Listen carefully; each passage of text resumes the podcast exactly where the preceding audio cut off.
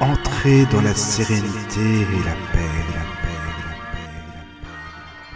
Bienvenue sur la radio du Lotus. Bienvenue sur la radio du Lotus pour notre émission hebdomadaire consacrée au spiritisme. Nous sommes le mardi 21 novembre et je suis comme toujours, comme chaque mardi et les autres soirs aussi, avec Mickaël. Bonsoir Mickaël. Et bonsoir Caro, bonsoir à tous. Et nous sommes également avec notre ami Daniel. Bonsoir Caroline, bonsoir à tout le monde. Bonsoir, bonsoir. Alors, nous rappelons donc euh, aux auditeurs qu'ils peuvent nous rejoindre à l'instant sur le chat. hein, Donc, c'est beaucoup plus interactif. Vous pouvez poser vos questions directes à notre invité. Euh, donc, le chat dont voici l'adresse tlk.io slash radio du lotus. Ou bien vous allez sur le site de la radio www.laradiodulotus.fr et euh, vous cliquez sur euh, chat tout simplement et euh, vous nous rejoignez directement. Alors, si vous préférez nous écrire, donc voici l'adresse mail contact@laradiodulotus.fr ou via l'application téléphonique La Radio du Lotus avec l'onglet Contact. Et si vous souhaitez découvrir ou redécouvrir les émissions de la radio, il y en a plus de 760, je crois maintenant, euh, à caractère spirituel, mais aussi musical, il ne faut pas les oublier. Donc n'hésitez pas à vous abonner, que ce soit sur Deezer, Spotify, podcast.fr ou sur la chaîne YouTube. Et cette semaine, nous enchaînons avec la quatrième partie de l'émission consacrée à la biographie, les œuvres de Léon Denis. Et nous accueillons Charles Kempf, notre invité, pour en parler. Bonsoir Charles. Bonsoir Caroline. Bonsoir, bienvenue. Bonsoir, Bonsoir, bienvenue Charles. Daniel. Ravi de t'entendre. Merci pour cette invitation. Bah, avec plaisir. Après ton, ton séjour au Brésil, tu nous avais dit, hein, c'est ça, que tu étais au Brésil Oui. la semaine dernière. Voilà. Ça Oui, s'est oui, bien oui. passé, ça a été alors. Ça s'est bien passé. Voilà, bon, les, c'est vrai que les, les voyages en avion, c'est plus ce que c'était. Hein, c'est, Ah oui, ça, Allez, oui, j'imagine. c'est des- c'est les, les avions, c'est des vraies bétaillères, quoi. Puis Oui. le service est de plus en plus difficile avec les fouilles, refouilles, re Ah oui, refouilles. d'accord. Oh là, Enfin oui, bon, c'est voilà, c'est pénible, les gna gna Mm. gna à cause des bagages à main, ici et ça. Ah, Ouais, ouais, c'est ouais. ça. C'est- Bah, et puis bon, euh, euh, comment dire, sur des- les, les petits vols, ben, euh, il- comment dire, il vaut mieux manger ou emmener son sandwich, quoi, parce que dans l'avion, ben voilà, tout est payant. Et puis sur les longs courriers, Ah oui. bon, ben, ils donnent des petites boîtes avec un petit bout de pain dedans, puis voilà, quoi. Avec ça, tu vas pas te faire de Donc, mal. euh, bon, sinon, euh, voilà, et ça va. Bon, c'est un peu loin, quoi, mais Oui, oui, oui. Mm. C'est Voilà. bon, mais bon, bah d'accord. Bah, en tout cas, ça s'est bien récupère passé. tout doucement. Tu récupères. Oui, voilà, Mm. tout doucement. Bah, avec le décalage horaire, déjà, j'imagine hein, que c'est pas simple non plus, quoi. Ouais. En tout cas, bienvenue, vrai. vraiment. Et il y en a pas eu encore, ça va, il n'y a que 4 heures, donc c'est pas. Ah oui, oui, ah oui, d'accord. Oui, oui. Mm. Bon. Alors avant de, de débuter le thème euh, donc sur Léon Denis, on a reçu deux questions. Donc une question d'Alex. Euh, donc une question pour Charles. Et pour revenir sur le thème christianisme et spiritisme, étant donné que Charles a voyagé et notamment au Brésil, tout le monde le sait, est-ce que l'Église au Brésil fait parfois le lien entre le christianisme et le spiritisme? Est-ce que c'est un sujet euh, dont on parle assez facilement, et même à l'Église, ou bien il y a une frontière que l'on ne franchit pas? Ah, c'est une bonne Oui, question. hein. Euh, au, au Brésil, en fait, je, je- l'Église, euh, elle est beaucoup plus libérale et beaucoup plus ouverte euh, que ce qu'on peut connaître et voir en Europe, hein, clairement. Et donc, euh, même si les représentants officiels de, de, de l'Église catholique, par exemple au Brésil, sont, sont quand même assez libres, hein, et puis on les laisse libres, il n'y a pas trop de pression sur eux, puisque le Brésil, c'est, ça doit être, je pense, le pays où il y a le plus de catholiques au monde. hein, euh, euh, donc, euh, ils, ils sont, ils sont assez ouverts et, il y a beaucoup de rencontres œcuméniques entre les différentes églises ou entre l'église et le spiritisme. Mais bon, disons, il reste quand même assez ferme euh, sur les dogmes, sur certains principes, quoi. Pas autant que chez nous, mais voilà. Alors, ils sont évidemment, ils crient pas tout de suite au diable ou au scandale quand quelqu'un dit qu'il est spirit, hein, puisque savent que le spiritisme est très populaire là-bas, que des médiums comme Chico Xavier, qui a toujours fait le bien pendant toute sa vie, donc voilà, les spirites sont considérés comme des gens bien hein, au, Brésil, et donc, il y a, plus de respect. Voilà, ils sont considérés comme des gens bien au Brésil. Et chez nous, ben, ils sont encore un peu considérés comme des gens euh, un peu détraqués, quoi, ou un peu excentriques, je ne sais pas comment le dire, quoi, hein, euh, ou, qui jouent avec le feu, etc. Bon, il n'y a, a, pas ça au Brésil. Hein. Pour d'autres raisons aussi, c'est que il y a beaucoup de religions qui viennent euh, de, de, de l'Afrique, hein, le candomblé, Umbanda, toutes ces choses-là qui, sont, qui ont des pratiques spiritualistes, voire même médiumniques, hein, même si elles ne sont pas spirites. Et, donc, il y a un peu, ces choses-là font un peu bon ménage. Quoi. Alors, euh, dans les églises euh, chrétiennes au Brésil, il y a aussi des évangélistes. Alors là, vous avez différents courants. Hein. Euh, il y en a qui ont vraiment une orientation très, comment dire, commerciale. Hein, je pense que c'est le mot qu'il faut. Genre, le, le, Mmh. Le, prêtre bien connu qui s'appelle Macedo, qui est multimillionnaire. Euh, les, les églises qu'il construit un peu dans toutes les villes du Brésil, c'est des véritables palaces. Euh, voilà quoi, hein, les gens payant la dîme. Et puis donc, euh, ces églises-là promettant des miracles, des guérisons immédiates aux gens qui ont des problèmes d'argent de redevenir riches, etc. Évidemment, c'est un business qui marche bien. quoi. Hein. Et donc, ceux-là, c'est sûr, ils voient dans les spirites un concurrent, quoi, hein, puisque les spirites sont le premier à dire aux gens faites attention, rentrez pas dans ces trucs-là parce que euh, c'est du vent. Hein. On vous vend du, du, rêve, ça ne fonctionne pas. quoi. Hein. Euh, même s'il peut y avoir des exceptions, euh, c'est la règle générale, c'est pas ça du tout. Voilà. sinon, donc du, point de vue des autorités de l'Église, voilà, chacun est quand même un peu dans sa pratique. Hein.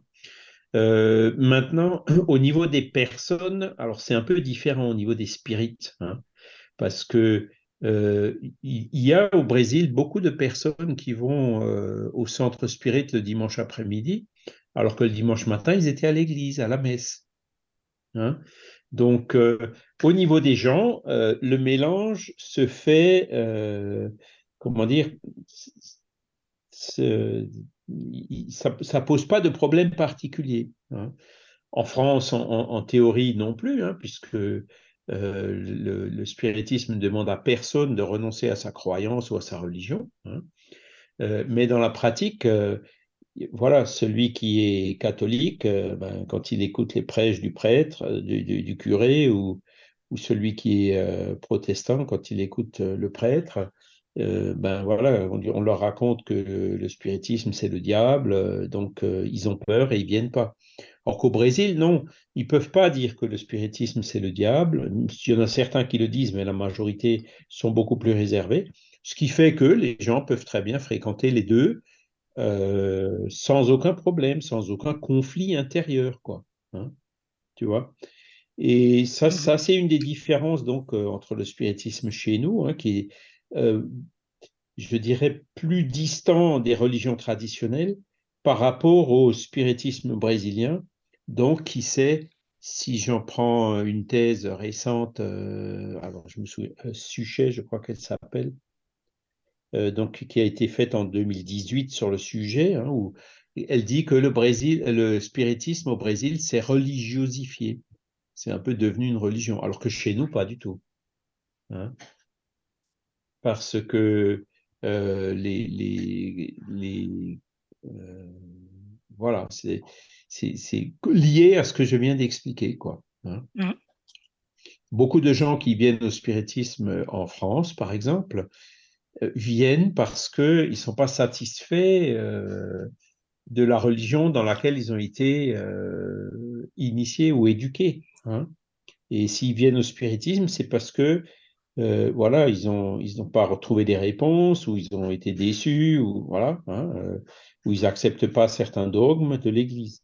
Donc, si on, en France, si on faisait comme au Brésil en disant que le spiritisme est une religion, hein, ce qui n'est d'ailleurs pas le cas, ce qui n'est pas vrai, hein, Kardec l'a jamais dit, euh, ben, la réaction des gens, c'est tout de suite de dire, mais attends, je suis pas sorti dans une religion pour en rentrer dans une autre. Hein Hmm. donc, C'est sûr. euh, voilà, c'est, c'est, euh, donc, euh, c'est pour, même s'il y a encore une fois la plus grande tolérance, le plus grand respect, hein, donc les Israélites, les musulmans, on, on a des spirites qui viennent de, de toutes les religions, hein, et- voilà. Et, et même si euh, un, un spirit euh, euh, vient dans un centre euh, chez nous euh, et que il me dit bah, le dimanche je vais à la messe ou tiens il y a une cérémonie religieuse pour le mariage pour l'enterrement ben, il n'y a absolument aucun problème hein. c'est voilà on est extrêmement ouvert et extrêmement tolérant par rapport à ça c'est la réciproque qui est pas toujours vraie quoi Oui, c'est ça. voilà. Ben, merci. Alors, merci pour Alex. Alors, il y a une, question de François. Euh, il demande, partons du principe, comme disent les guides, que la Terre serait le plan d'incarnation permettant le plus d'expérimenter et d'avancer en tant qu'âme. Il y aurait d'ailleurs embouteillage là-haut pour revenir sur Terre. Est-ce que finalement, quelqu'un qui croirait des principes de la philosophie spirite sans les appliquer avancerait plus dans son parcours d'âme que quelqu'un qui, par exemple, s'est incarné dans une famille athée mais aide au resto du cœur ou une personne catholique fervente qui doit cheminer pour accepter son enfant homosexuel ou quelqu'un qui a fait une dépression et qui retrouve un sens à la vie grâce aux accords Toltec ou encore un grand sportif devenu handicapé qui va se réinventer pour devenir un exemple de résilience.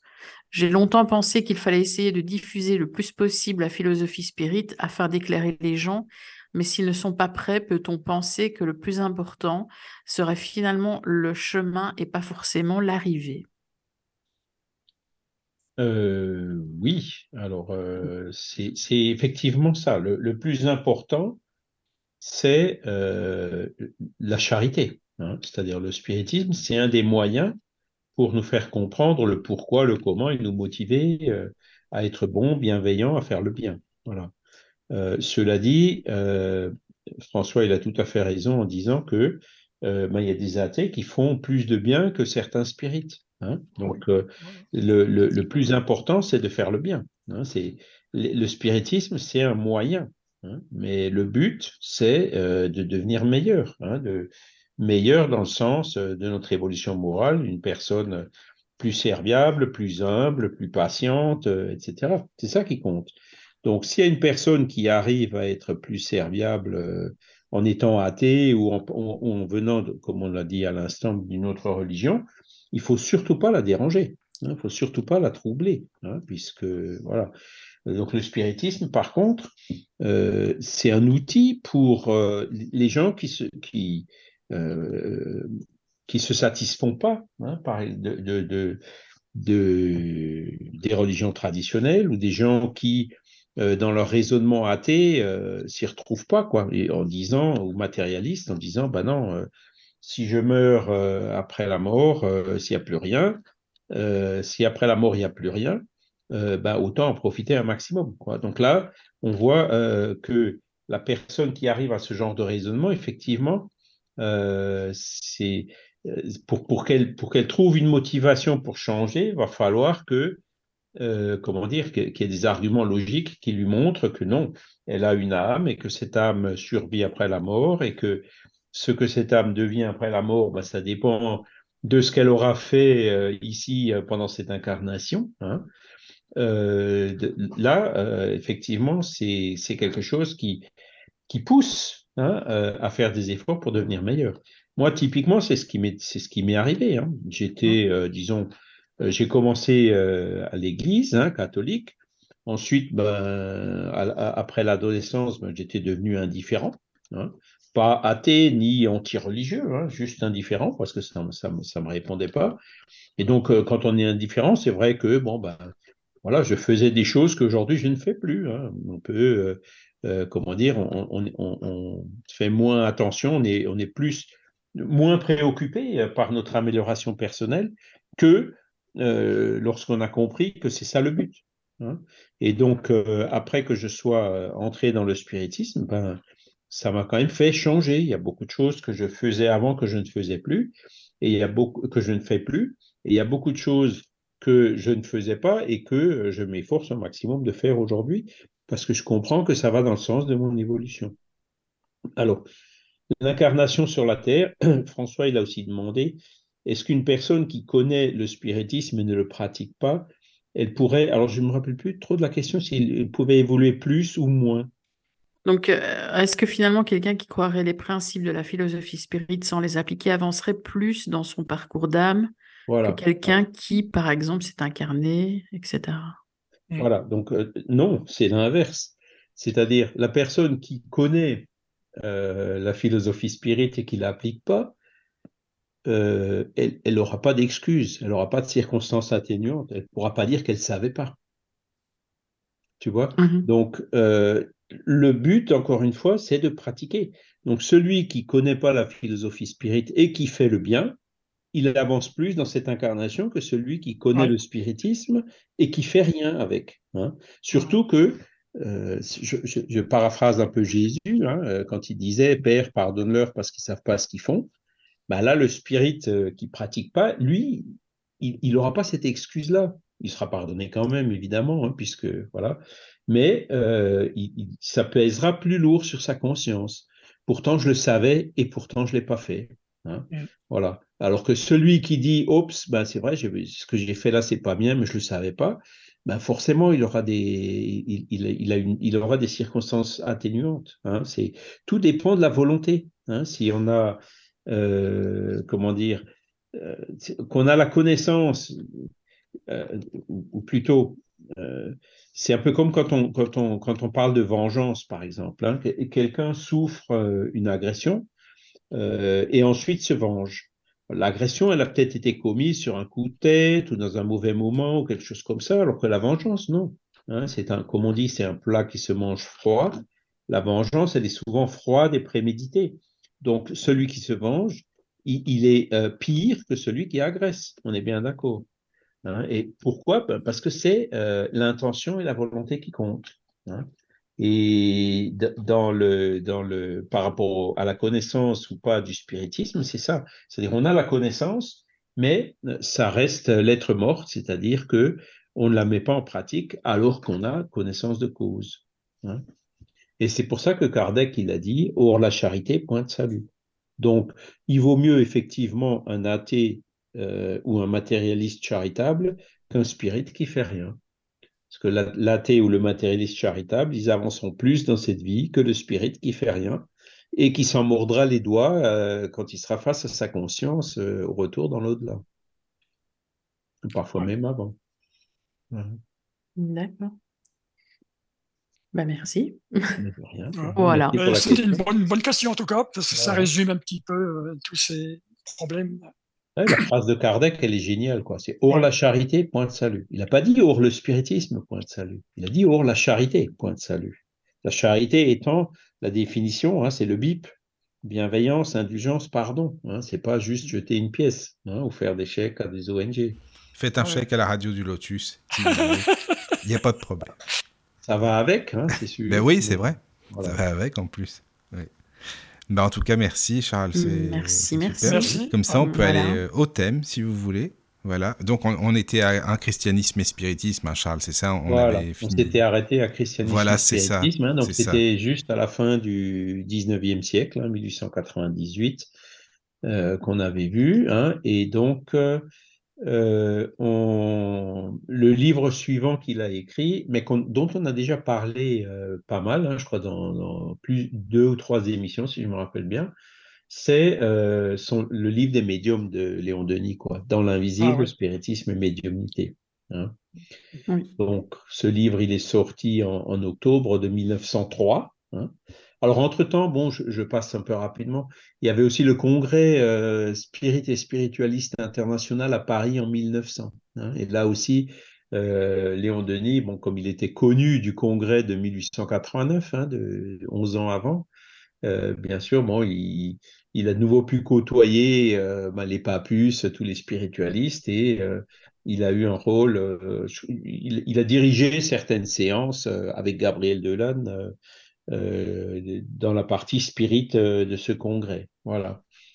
pour ceux qui, que ça intéresse, hein, tous, ces tous ces congrès, celui de 1889 et celui de 1900, euh, ont fait l'objet d'un compte rendu assez détaillé, hein, c'est des 300-400 pages.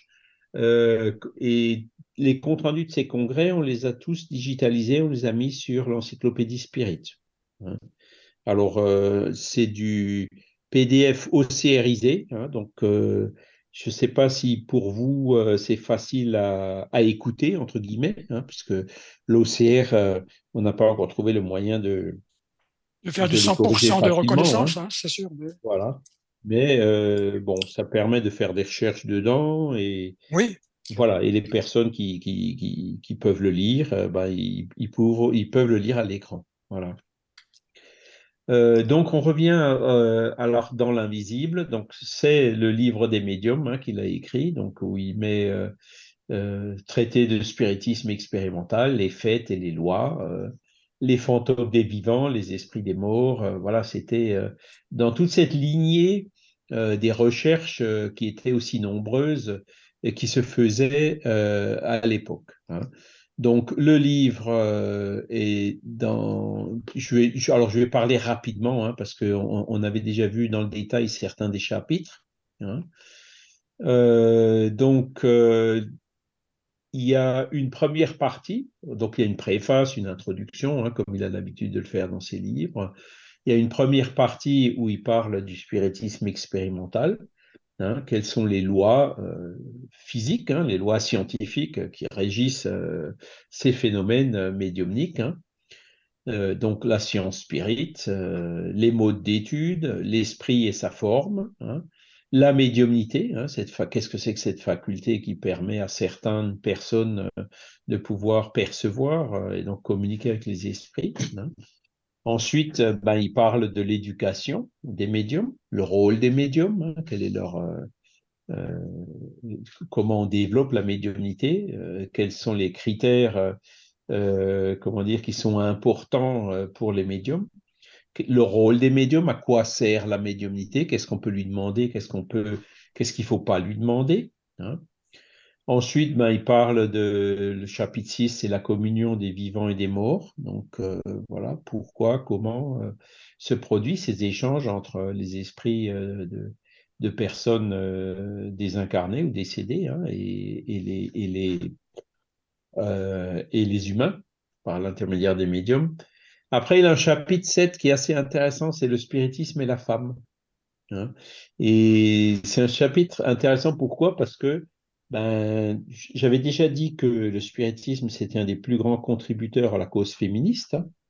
Pourquoi? Parce que ben, euh, à l'époque de, avant Kardec euh, et même après, hein, les, filles n'avaient pas droit à l'école, ou elles n'allaient pas ou rarement à l'école c'est que les garçons qui allaient à l'école et à l'université. Hein.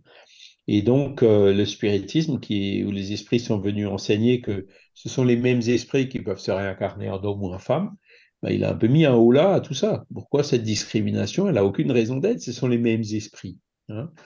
Et là, Léon Denis, il enfonce un peu plus le clou en disant euh, ben, que la proportion de, de, femmes qui sont médiums est plus grande que la proportion des hommes qui sont médiums. Alors, je ne sais pas si c'est toujours vrai aujourd'hui. Oui, c'est ce que je me posais comme question, justement.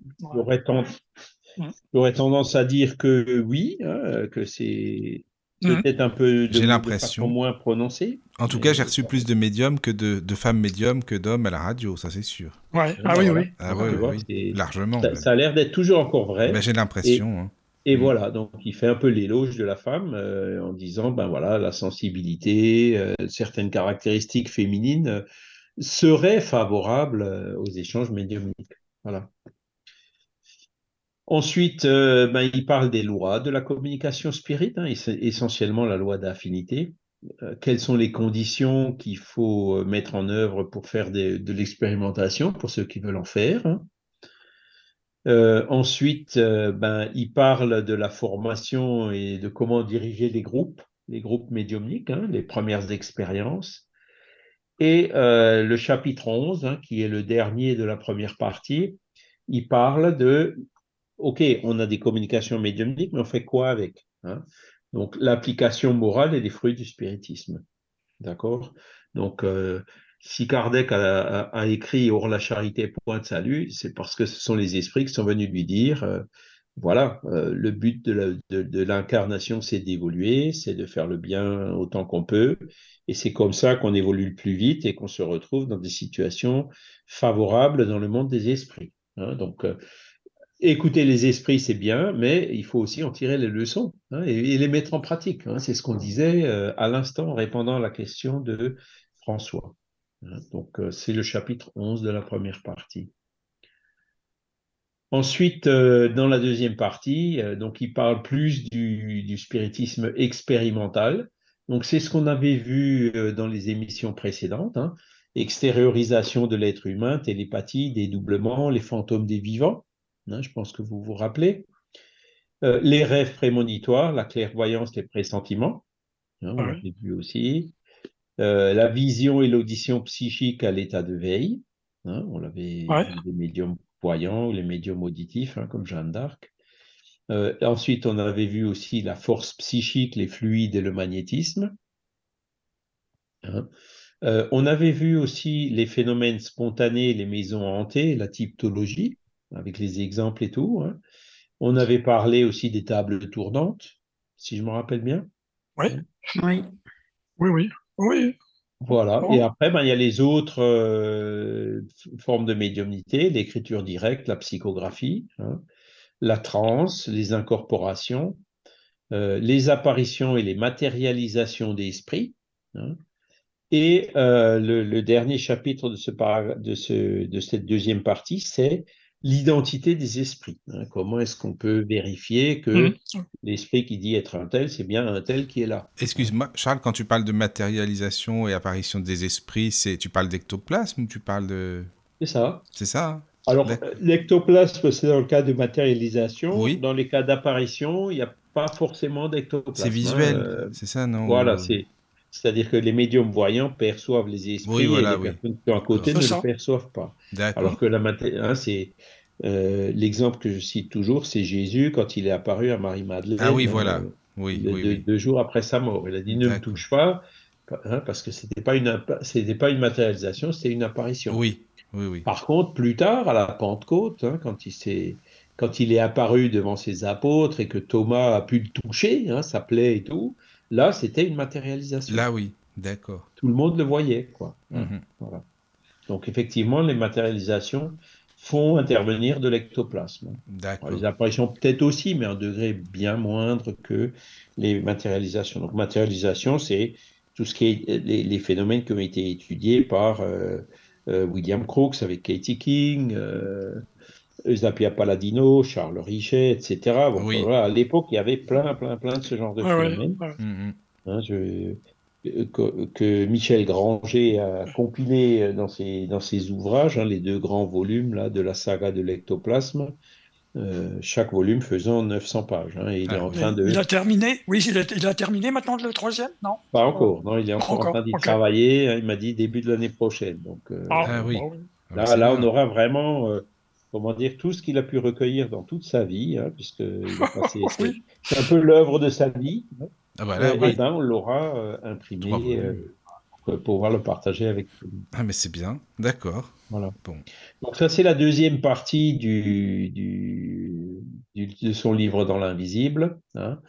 Et ce livre, il y a aussi une troisième partie qui est un peu plus petite, où il intitulé Grandeur et misère de la médiumnité. Donc, euh, euh, ce sont à la fois ben, les, médiums euh, hyper connus, genre Jeanne d'Arc, hein, Grandeur, Chipo Xavier, voilà, des exemples fantastiques de, médiumnité, et aussi ben, les misères, c'est-à-dire tous les abus de la médiumnité. voilà. Le premier chapitre, chapitre 22, il parle des pratiques et dangers de la médiumnité. Effectivement, la médiumnité, euh, on déconseille euh, aux gens de, jouer avec, hein, de la pratiquer sans connaissance de cause, parce que ça peut jouer des tours. Hein. On peut euh, terminer avec une perturbation spirituelle, des phénomènes d'obsession, voire même de, fascination, de subjugation. ensuite, il parle aussi des hypothèses et des objections. Hein, c'est depuis Freud, on utilise une expression qui s'appelle la psychiatrisation de la médiumnité. Hein, pour Freud, les médiums, bah, c'est des malades mentaux, quoi. heureusement que les choses ont un peu évolué depuis.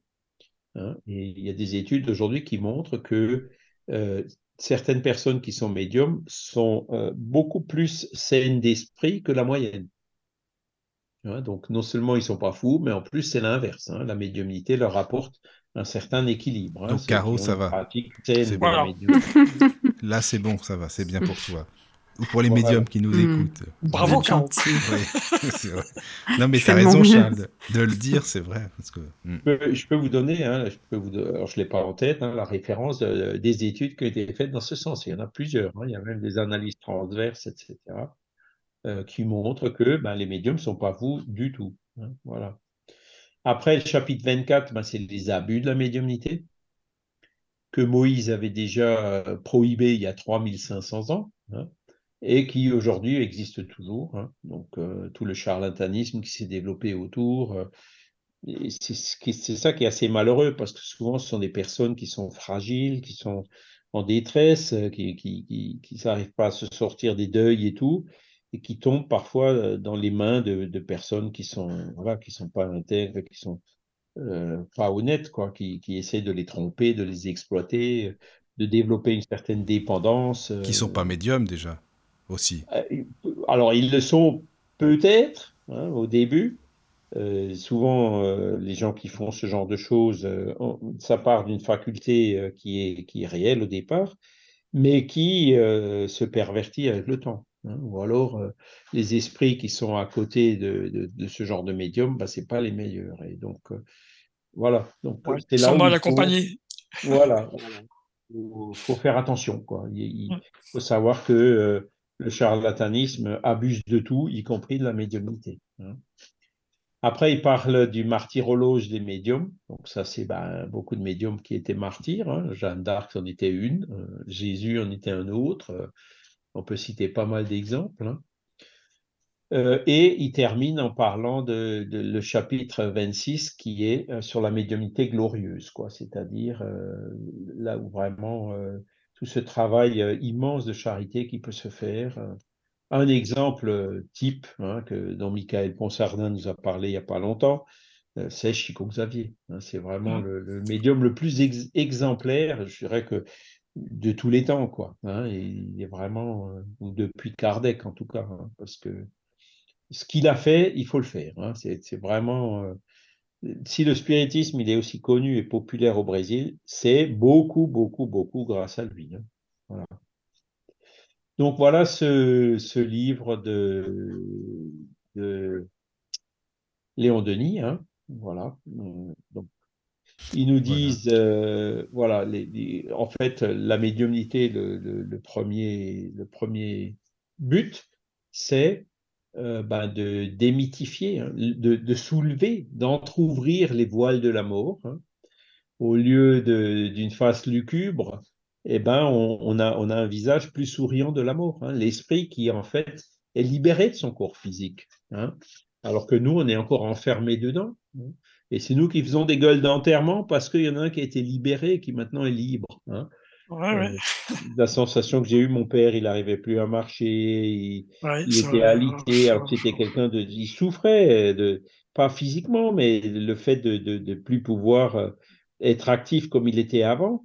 Bon, m'a dire non, non, reste encore là pendant cinq ans dans cet état-là, c'est de l'égoïsme, quoi. Faut, non, il y a un moment donné, euh, voilà, il faut, il faut le laisser partir. Hein, au rythme naturel, évidemment, hein, pas, pas, le pousser non plus, pas précipiter la mort. Et donc, euh, voilà, on a, on a vraiment l'image de, de, l'oiseau qui s'envole, euh, il retrouve euh, ses facultés, il peut de nouveau marcher, il, s'est enfin libéré de son corps qui, qui, qui, qui, qui l'enserrait, quoi. Hein. Donc là, il faudrait le voir comme ça. Voilà. Et puis, donc, l'autre aspect, c'est ben, les, communications que, que certaines personnes euh, ont pu recevoir euh, des êtres chers euh, avec des preuves d'identité. Hein. ce sont ces milliers de lettres, par exemple, qu'a écrit Chico Xavier. Euh, Kardec en donne aussi plusieurs dizaines, peut-être même centaines dans la revue Spirit ou ailleurs, hein, de, messages, des exemples de personnes qui étaient inconsolables et qui, après avoir reçu un message, ont complètement changé. Quoi, hein ont retrouché les manches et se sont mis, la vie s'est continuée pour eux et en mieux, quoi. Hein. Donc c'est ce côté consolateur du spiritisme qui est aussi euh, très très fort et que autant Kardec que Léon Denis euh, soulignent hein, et qui a été pratiqué de façon exemplaire par euh, Chico Xavier. Voilà. Et donc la destinée humaine, c'est plus l'enfer, euh, le purgatoire ou le paradis, non, c'est on le, on, le, voit de façon beaucoup plus claire, beaucoup plus équitable, hein, beaucoup plus juste, hein, chacun selon ses œuvres. Et donc ça nous donne une vision hein, de la vie et de l'après-vie qui est beaucoup plus positive. Donc c'est pour ça que ce livre euh, est aussi très très intéressant. Hein, euh, donc euh, il, est peut-être pas aussi complet que le livre des médiums d'Alan Kardec, mais comme je l'ai souvent dit, il est 50 ans plus jeune, hein, avec un. Mais tu penses qu'il se complète? Les deux, non, ils se complètent quand même. C'est oui, c'est ça. Voilà, ils se complètent. Hmm. À l'époque de Kardec, il n'y avait pas encore toutes ces expériences d'ectoplastie, ah, oui, d'extériorisation. De, hein, c'était vraiment tout le début, quoi. Hein, alors que là, Léon Denis rentre vraiment à fond euh, dans, dans, dans, dans, des récits de, de ce genre d'expérience, quoi. Oui, hein, c'est bien ça. Hmm. Oui, c'est un genre de, de, mise à jour euh, plus récent, quoi. Donc, euh, Voilà. Et une autre, un autre aspect positif euh, que nous montre la médiumnité, c'est bah, on n'est jamais seul. Hein. Alors, c'est une lame à double tranchant de dire on n'est jamais seul. Hein. Quand on se tourne vers le bien, eh ben, il y a des guides spirituels qui sont là et qui nous poussent encore plus vers le bien. Par contre, euh, quand on tombe au contraire dans des travers et des, vices, hein, l'alcool, le tabac, la drogue, eh ben, on attire aussi des esprits qui nous poussent, euh, qui entretiennent euh, ces tendances et voire ces addictions en nous. Hein. Voilà. Donc, le fait de le savoir, ça nous aide à pouvoir faire face, hein, à comprendre. Hein. C'est pour ça que les addictions, pour en revenir aux addictions, il y a un effet physique qui est connu, mais l'effet spirituel, il est moins connu. Et celui qui veut vraiment euh, se libérer d'une addiction, il faut qu'il traite euh, euh, par sevrage, évidemment, son corps, hein, pour pas se retrouver en, état de manque, mais il faut aussi et surtout qu'il traite son esprit, hein, qui coupe ses affinités avec ces entités qui essayent au contraire d'entretenir ce, cercle vicieux, ces tendances qu'ils ont déjà un peu en eux. Hein. Donc, euh, c'est en, travaillant vraiment sur ces deux aspects euh, qu'on obtiendra le plus de chances de, succès pour euh, sortir d'une addiction. Voilà. Et d'un autre côté, évidemment, ben, c'est consolant de savoir qu'on a tous un ange gardien qui est là pour nous aider, qui est là pour nous protéger, qui est là parfois pour éviter de tomber, pour nous éviter de tomber, hein, qui est là pour nous aider à, à suivre le chemin qu'on avait décidé de suivre avant de nous réincarner, hein, pour, euh, euh, qui, qui, vient de temps en temps nous parler à la conscience. Euh, donc, quand on a bonne conscience parce qu'on a fait quelque chose de bien, ben on, la récompense vient tout de suite, quoi. Et la mauvaise conscience quand on a quelque chose de mal pour nous faire réfléchir en disant, oups, ça, il faut que j'évite de le faire dorénavant, quoi. Même si après, ben, on le refait encore plus souvent qu'on ne le voudrait, le fait de le savoir, ça nous aide quand même euh, à faire ce travail pour devenir meilleur. Quoi.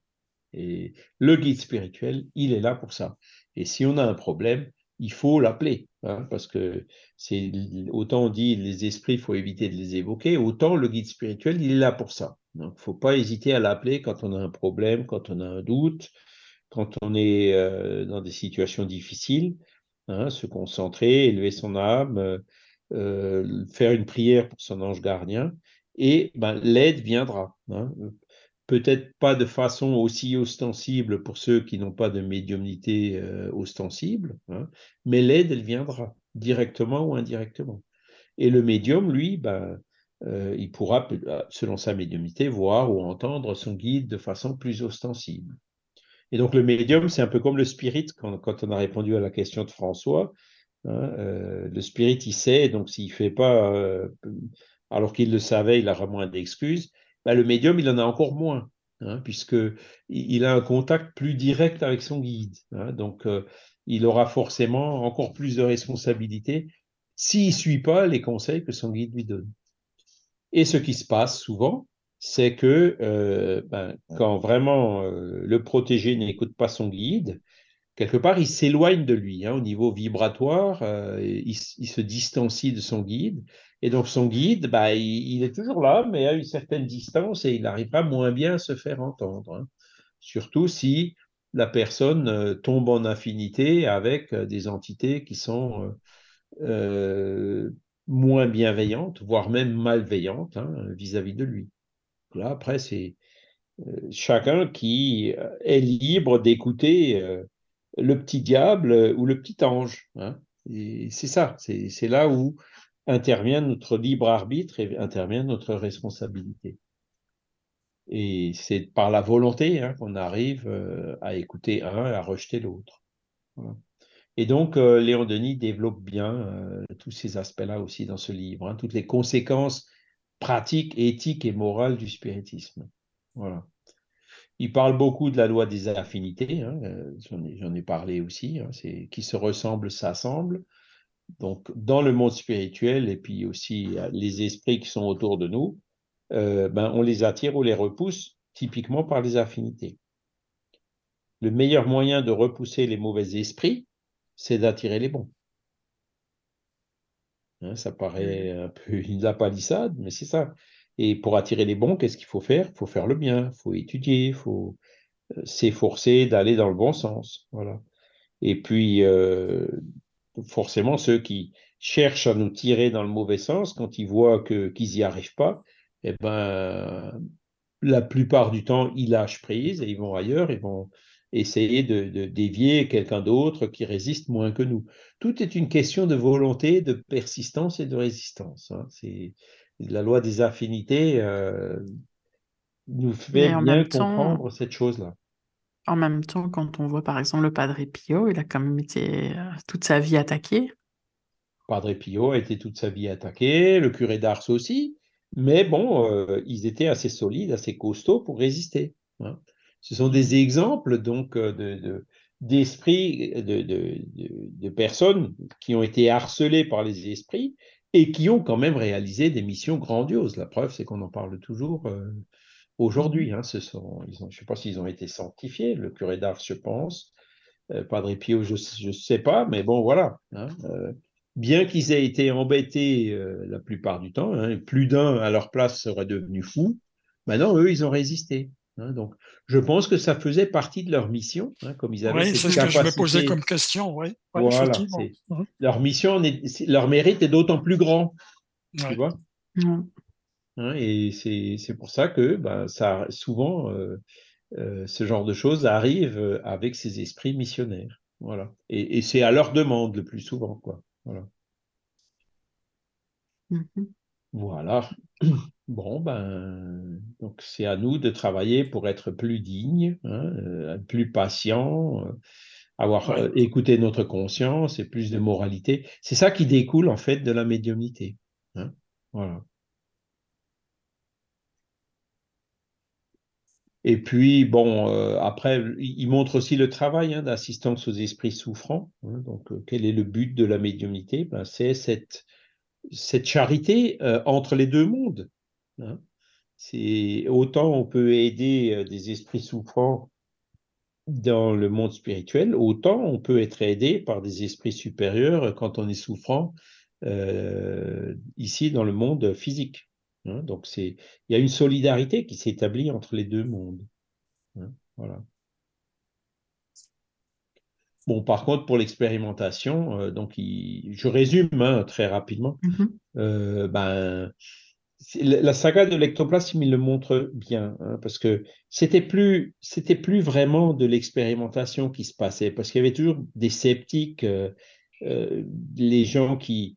Alors, il y a eu évidemment des fraudes, qui sont apparus, entre guillemets, je dirais, de façon naturelle, parce que les médiums du genre Zapia Palladino qui avaient des facultés, ben, les, expérimentateurs les payaient très très cher pour qu'ils leur consacrent du temps pour pouvoir faire des expériences. Hein. Donc forcément, ce genre d'attitude a un peu poussé ou incité certains de ces médiums vers le gain financier, quoi. Hein. Et voilà, et à partir de là, certains, bon, ça y est, là, il y a eu une fraude. Hein, et donc, hop, ça veut dire que tout est fraude. Oui, c'est ça. Alors que c'est. Bon, on peut comprendre la réaction, mais c'était plus, euh, comment dire, le sceptique qui voulait absolument pas y croire. Hein. Hop, il prend l'exception et, il généralise. Il, dit, voilà, généralise, ouais, Je l'ai pris à frauder une fois, donc il a toujours fraudé, quoi. Alors que les deux là, nous les, les, les ou les, Denis, hein, on ne dit pas qu'ils se sont jamais fait euh, tromper. Hein. Les maris avec les photos de Buguet, c'est un autre exemple, hein, qui s'était fait, euh, qui était victime de la fraude. Ben, eux, ils certifiaient quand même que euh, certains médiums qui ont été pris à frauder, dans d'autres séances, ils n'ont pas fraudé du tout. les phénomènes, ils étaient authentiques. Et c'est donc là où il y a toujours ces débats, c'est-à-dire la preuve absolu, hein, euh, the big message, comme on dit, n'existe pas. Les preuves absolues, ça n'existe qu'en mathématiques, on est bien d'accord, hein, dans la théorie pure.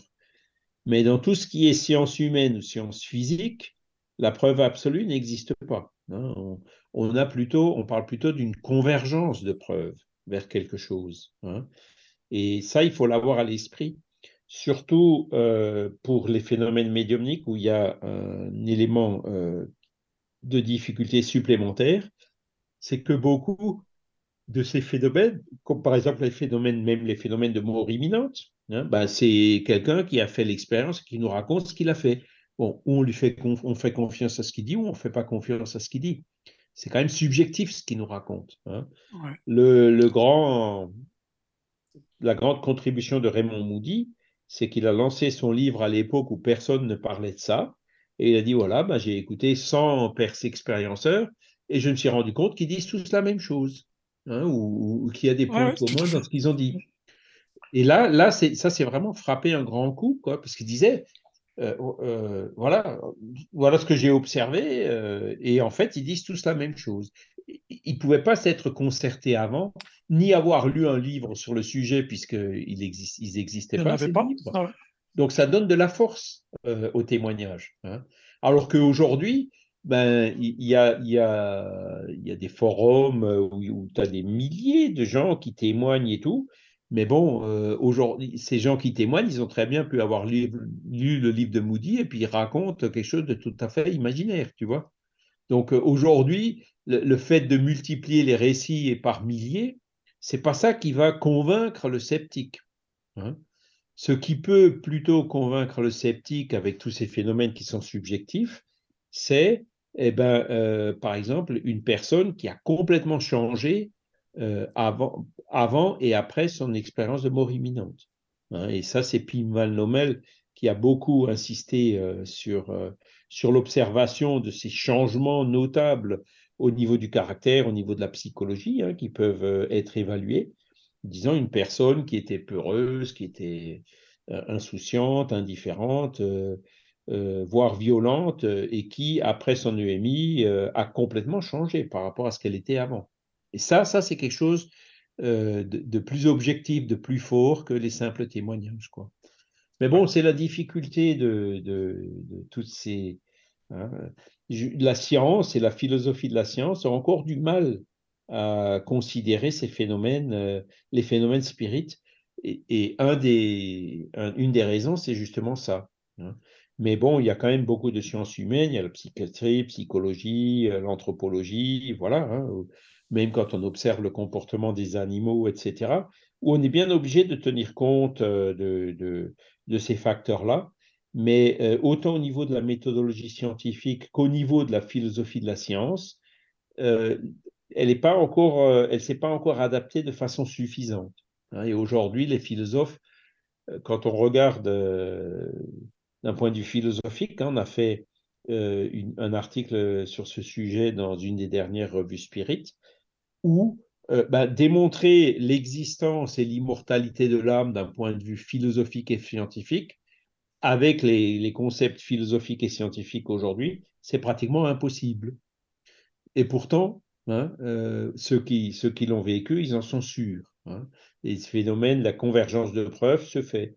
Donc, ce qu'on peut interpréter de ça, c'est de dire, mais ben, il faut que la philosophie et l'épistémologie s'ajustent pour pouvoir mieux prendre en compte euh, ce, cette nouvelle catégorie de phénomènes hein, qui, qui, repose sur des expériences et des témoignages personnels. Voilà. donc, alors évidemment, Léon Denis ne va pas jusque-là. J'ai un petit peu débordé par rapport à, à l'évolution qu'il y a eu entre Denis et aujourd'hui, mais euh, il parle beaucoup de tous ces aspects-là quand même. Voilà. Voilà. Et ce qui est bien, c'est que euh, on, a, on a des exemples, hein, comme Chico Xavier, donc où on voit tous ces bienfaits, toutes ces personnes, euh, hein, parce que le bon, on, aspire tous au bonheur. Hein. et plus il y a de personnes qui trouvent leur bonheur euh, dans, dans, une philosophie ou qui trouvent leur bonheur dans une communication médiumnique d'un être cher, voilà, là, c'est un peu comme, voilà, on ne pourra pas arrêter ça c'est comme un cours d'eau, on peut le bloquer, faire un barrage pendant un certain temps, mais à un moment donné, il faudra quand même laisser passer l'eau. quoi. Hein. Et là, bah, c'est pareil. Hein, c'est cette, euh, aspiration qu'a l'être humain vers le bonheur, euh, on ne pourra pas euh, la bloquer ou la retenir ad vitam aeternam. Et je pense que pour la science, c'est un des gros challenges aujourd'hui on voit déjà beaucoup de personnes qui font un rejet de l'autorité scientifique. Hein. on l'a vu par exemple dans le cas des vaccins ou, dans d'autres situations hein, où, euh, alors c'est euh, soit parce que ça correspond pas aux aspirations des gens, soit parce que il y a des lobbies euh, pharmaceutiques par exemple. Les scientifiques manquent de neutralité, hein, d'impartialité. Et donc, pour ces raisons-là, ben, beaucoup de gens euh, rejette l'autorité scientifique. Ce qui, à mon sens, n'est pas une bonne chose, quoi, parce que, euh, voilà, je dirais, un, médecin qui est spécialiste euh, dans l'épidémiologie sera quand même d'un meilleur conseil que un gourou, quoi, qui, qui viendra dire n'importe quoi. Voilà. Euh, voilà. Alors, je ne pense pas que. Est-ce que vous avez euh, un ou l'autre des chapitres qui vous. Bah, moi, non. Je pense pas. Plus? Enfin, je sais pas, Caro, parce que bah, tu as bien détaillé quand même, Charles. Hein. oui, non, je pense que c'est suffisamment bien, hein. détaillé. Après, c'est aux, aux, comment aux auditeurs, auditrices de, de, de, prendre le, le, bouquin. Voilà, voilà. c'est ça. Hein. C'est vrai que ça, je vais, y aller avec une autre petite carotte hein, pour le, oui. ah, oui, collègue féminine. Ah. sur le, chapitre 7, le spiritisme et la femme. Hein. J'en ai parlé un peu au début, mais ça, ça oui, oui, oui, deux, trois hein. Alors, on rencontre d'excellents médiums dans les deux sexes. Pourtant, c'est à la femme que semblent dévolues les plus belles facultés psychiques. De là, le grand rôle qui lui échoit dans la diffusion du nouveau spiritualisme. Voilà, donc euh, il est bien clair. Hein. Ah oui, là c'est sûr. Par contre, on peut pas être plus clair. Ouais, voilà. Pendant de longs siècles, la femme a été reléguée au second plan, abaissée, exclue du sacerdoce, exclue de l'éducation. Hein. Éducation puérile, étroite, superstitieuse, on l'a entourée de liens. On a comprimé ses plus belles aptitudes, obscurci, refoulé son génie. Il y va fort, hein Oui, oui, ah non, mais là c'est sûr que, vraiment, oui. Pour l'époque, en tout cas. Le spiritualisme moderne, par ses pratiques et ses doctrines, tout d'idéal, d'amour, d'équité, juge autrement la question et la résout sans effort et sans bruit. D'accord. Il rend à la femme sa vraie place dans la famille et dans l'œuvre sociale en lui montrant le rôle sublime qu'il lui appartient de jouer dans l'éducation et l'avancement de l'humanité. Pas des enfants, de l'humanité. Mais oui. Hum, hum. Il fait plus, Hein, le spiritualisme, la femme redevient par lui le médiateur prédestiné, le trait d'union qui relie les sociétés de la Terre à celles de l'espace. Parce qu'il y avait les pythonismes, hein, des eh Grecs, il y avait les fées, les, les druides, hein, chez, les, chez les Gaulois, chez les Celtes. Hein, euh, Jeanne d'Arc, hein, voilà. Donc, euh, euh, c'est vrai que depuis toujours, hein, c'est ce qu'on observe d'ailleurs encore aujourd'hui, d'après ce que tu as confirmé, Michael, mm-hmm. ça date pas ça date pas d'aujourd'hui, ça, ça, vient de loin. Ça vient de loin, oui. Mm-hmm. La grande sensibilité de la femme fait d'elle le médium par excellence, capable d'exprimer de traduire les pensées, les émotions, les souffrances des âmes, les divins enseignements des esprits célestes. Dans l'application de ces facultés, elle trouve des joies profondes, une source vive de consolation. Euh, là, je vous ai juste donné quelques petits. Hein, oui, mais, bien, bien. Le chapitre entier vaut la peine d'être lu. Ah bah après, il, faut, il faudra le lire de toute façon. Non, mais c'est très bien, ça donne envie aux gens, enfin, puis à nous même. moi, je sais, ça me donne envie. Bah oui, oui, même euh, on, relit souvent les, mêmes chapitres, mais ça fait rien. Oui, c'est ça. C'est vrai. Euh, bon, de quoi pouvons-nous parler encore? Euh, Je regarde vite fait. ouais, l'abus de la médiumnité, bon, c'est clair. Hein. Oui, c'est clair, oui la meilleure garantie de sincérité que peut offrir un médium, c'est le désintéressement. C'est ah. aussi le plus sûr moyen d'obtenir l'appui d'en haut, des bons esprits.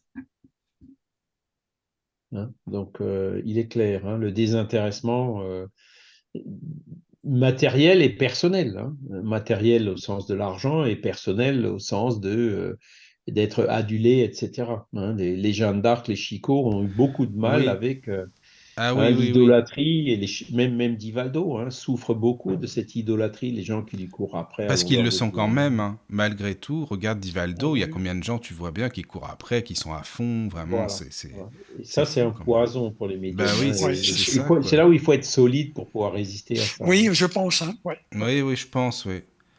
Oui, oui, parce que après, tu as des médiums euh, gratuits, excuse-moi, je vais pas donner, j'en connais, hein, donc euh, qui, se, qui sont à fond. Oui, nous, on est gratuit, tout est.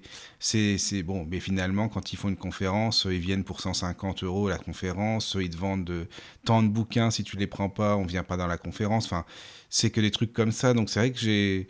Je t'avoue que j'ai changé un peu, j'essaie de faire la part des choses parce que tu as des gens qui disent oui, oui, tout est gratuit avec nous, euh, et si, et ça, le désintéressement, mais ils sont très intéressés euh, autrement, mais sauf que c'est. C'est un peu vicieux, tu vois ce que je veux dire? C'est pas direct, c'est indirect. Ouais, c'est indirect. Ça, je trouve ça.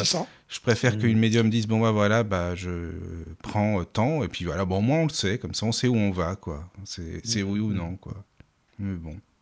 Après, et après une autre phrase qui, qui, qui est assez directe aussi de Léon Denis, il dit Faire commerce de la médiumnité, c'est disposer de ressources dont on n'est pas maître.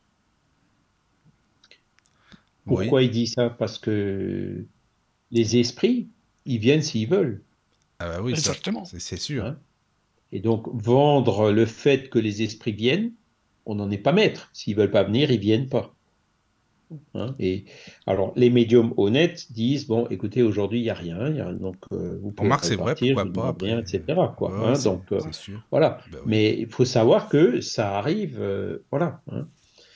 c'est abuser du bon vouloir des morts, les asservir à une œuvre indigne d'eux, c'est détourner le spiritisme de son but providentiel. Alors, il, il, y va un peu fort. Hein, oui, Léon Denis, ouais, il y va un peu beaucoup même fort. Enfin, je... Ou alors, je Mais il a raison, quoi dans le fond du fond, quand tu réfléchis, c'est ça. Hein. les, esprits se font pas payer. Hein. La carte de crédit marche pas dans le monde spirituel. Ah ben non, ça, c'est sûr. Mais après, euh, euh, oui, bah c'est vrai que c'est un, un, long débat. Ça, c'est vraiment. quand c'est un thérapeute, tu vois, un psychopraticien à la rigueur, quelqu'un qui a fait des études, un médecin, hein, qui a fait des études et tout, euh, voilà, il peut pratiquer et aider la personne sur la base des études et de la science mm, mm. Euh, qu'il a acquise, qu'il a, qu'il a étudiée. Hein. Donc, il, il peut le, il, dispose de ces connaissances, et donc c'est normal que le médecin il, demande de l'argent pour une consultation. On est bien d'accord. Hein. Mais ça n'empêche pas le médecin, pour, prendre cet exemple-là, d'être inspiré par des esprits. Ah oui, Oui, c'est ça, c'est sûr, oui.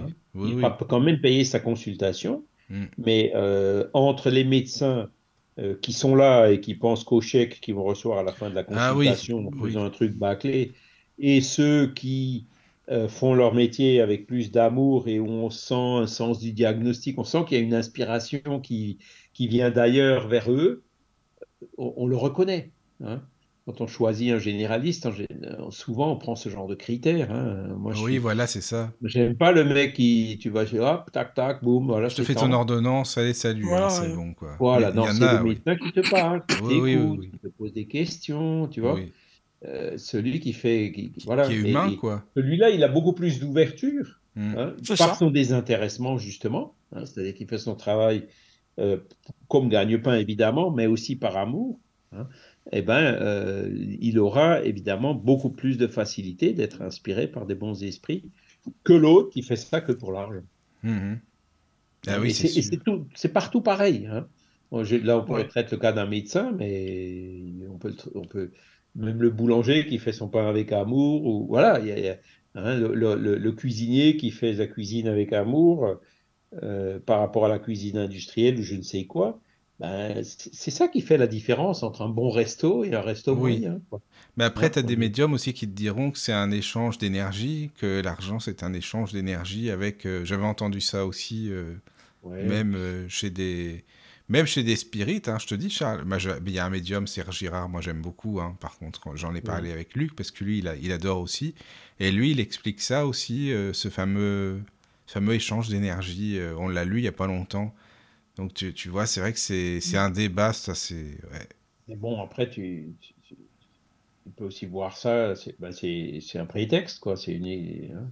Ah bah ça, ça tu vois ce que je veux dire, quoi. On trouvera toujours des arguments euh, pour aller dans le sens qui nous intéresse, quoi, tu vois. Mais, mais comme le dit Léon Denis, la meilleure garantie de sincérité que peut offrir un médium, c'est le désintéressement.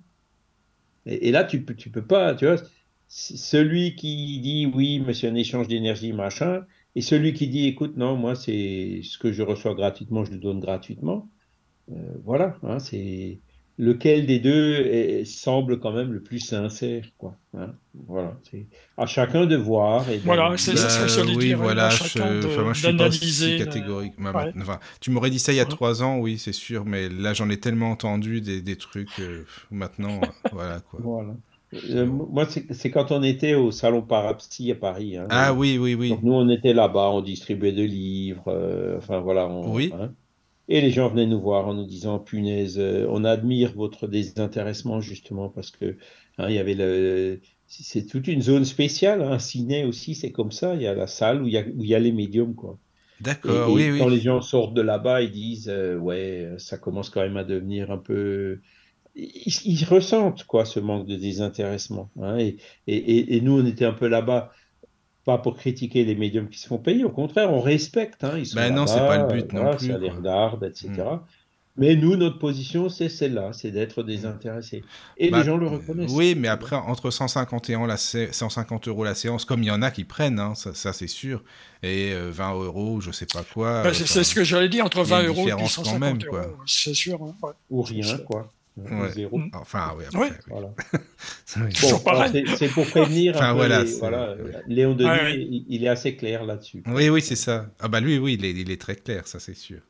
Bah, il met des termes exprès un peu forts pour justement pour que les gens puissent euh, réfléchir, peut-être donner cette réflexion, hein, tu vois. Donc, on va savoir. Ouais. Après, ben, donc, euh, d'autres petites citations, c'est quand il parle de la médiumnité glorieuse. Hein le pouvoir de guérir par le regard, l'attouchement, l'imposition des mains, est aussi une des formes par lesquelles l'action spirituelle s'exerce sur le monde. Dieu, source de vie, est le principe de la santé physique comme il est celui de la perfection morale et de la suprême beauté. Et, ça, c'est quelque chose aussi qui est remarquable. Hein. Jésus euh, et beaucoup d'autres d'ailleurs hein, euh, sont devenus euh, extrêmement populaires par les guérisons qu'ils opéraient. Ouais. Hein, et, et, alors, on parlait de miracles à l'époque de Jésus. Aujourd'hui, non, on parle de magnétisme, on parle de fluide. Hein Mmh. Euh, l'action spirituelle, on parle de l'action sur le père-esprit du malade, euh, pour, euh, etc. C'est-à-dire, on comprend mieux les mécanismes, hein, c'est sorti du miracle, mais c'est quand même une des lois naturelles qui est quand même assez fantastique. Le jour où, la médecine s'ouvrira un peu plus à ce genre de procédé, je pense là aussi qu'il y aura de grosses avancées. Hein. et ce qu'on dit toujours, c'est le mieux, c'est d'associer les deux, d'associer les traitements allopathiques aux traitements euh, magnétiques ou spirituels. C'est comme ça qu'on aura le plus de résultats, qu'on maximisera les chances euh, de pouvoir rendre la santé aux personnes. Hein. Et donc, c'est une des, une des, grandes. Euh, voilà, quelque chose qui rend justement cette médiumnité glorieuse. Voilà. Et après, il dit aussi, euh, donc c'est ce que disait euh, euh, Caroline tout à l'heure, hein, que sur le Padre Pio et le, curé d'Ars, Léon Denis dit tous les grands hommes ont souffert. Hein, personne n'y échappe, quoi. Les illustres persécutés. Hein. Tout homme qui monte s'isole, hein, et tout homme isolé souffre. Et c'est cette incompréhension qui, est souvent cause de souffrance. Hein. Jésus, il n'avait pas été compris en sautant, vraiment par très très peu de monde. Les spirites aujourd'hui euh, sont incompris aussi. Bon, ben, on continue quand même. On n'est plus mis sur des croix ou sur des bûchers comme il y a quelques siècles, mais euh, on nous traite quand même de fous, d'être dans une secte ou quelque chose comme ça. Alors que ce que, veut le spirit, c'est le bien de l'humanité, c'est rien d'autre. Quoi. Mais c'est vrai que on regarde toutes les médiums qui sont venus euh, à la radio, bien souvent, ils ont des, c'est vrai, des, ils ont eu des, des, comme des sacrées aventures. c'est vrai, hein, donc bah, problèmes euh, dans leur vie, dans leur étape, tu vois, dans leur cheminement. Alors, euh, bah souvent, plus ou moins important, mais soit c'est ça, soit c'est l'inverse, soit ils ont une super vie, tout roule comme sur les voilà, mais ou soit mhm. comme tu dis, ou soit ils ont eu des ouais voilà des choses pas faciles à vivre. C'est vrai. Bah, tout ce que j'ai pu entendre à la radio, c'est ça avait un cheminement, c'est vrai, particulier depuis leur enfance. oui, oui, oui, oui, c'est sûr. il y a souvent un rapport avec la mort qui est quand même assez. Oui, oui, présent. Mmh, Souvent, les médiums ont perdu leurs parents jeunes, ou euh, enfin, je sais pas. Je veux pas une généralité, mais bon. C'est vrai que c'est intéressant. Après, il y a des facteurs, effectivement, qui.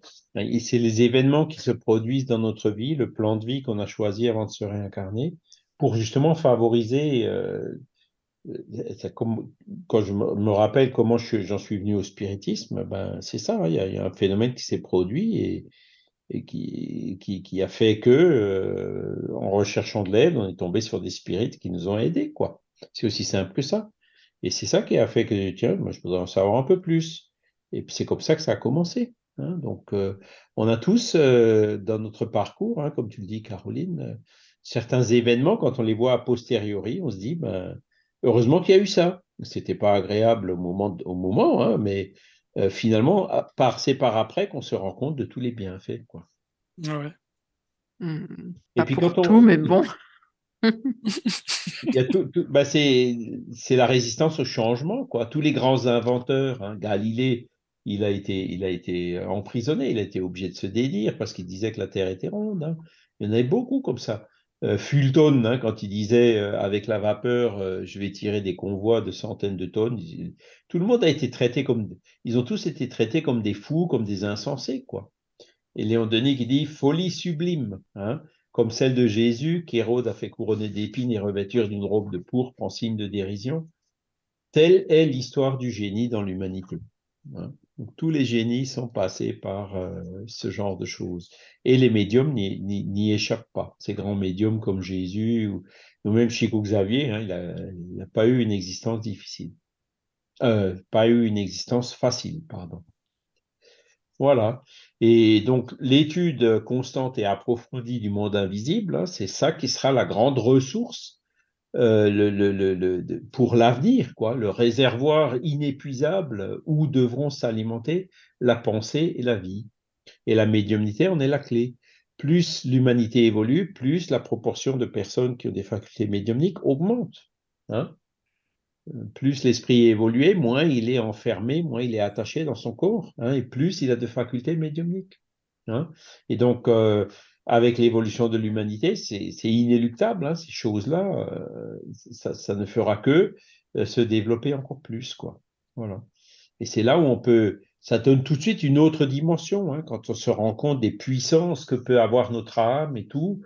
Euh, hein, le coping que ça peut donner dans des cas difficiles, des situations de dépression ou autres, hein, l'aide le, qu'apporte euh, la religiosité d'une personne euh, pendant des maladies graves. Hein, là aussi, il y a eu beaucoup d'études scientifiques euh, qui ont démontré que ceux qui ont des ce genre de ressources ont beaucoup plus de force pour faire face à ces maladies et ont beaucoup plus de, de, soit de rapidité de guérison, soit de chance de guérir que les personnes qui n'ont pas ces ressources et qui baissent les bras, et qui, qui, voient les choses d'une punition de façon négative, etc.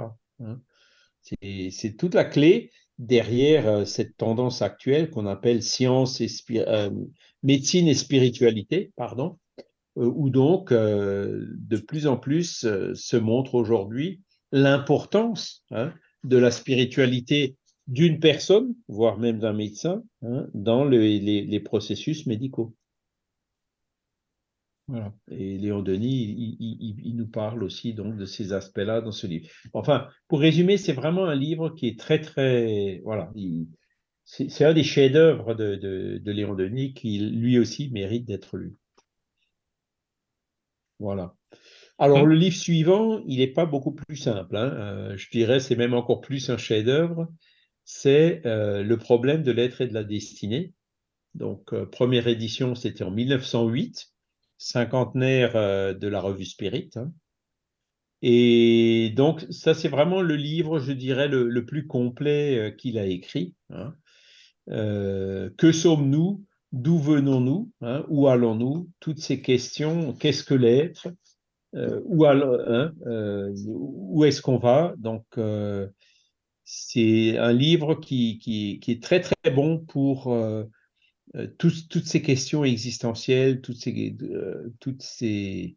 On, se situe beaucoup mieux dans l'univers, quoi. Ça donne cette vision de l'évolution, de, de l'immortalité, etc.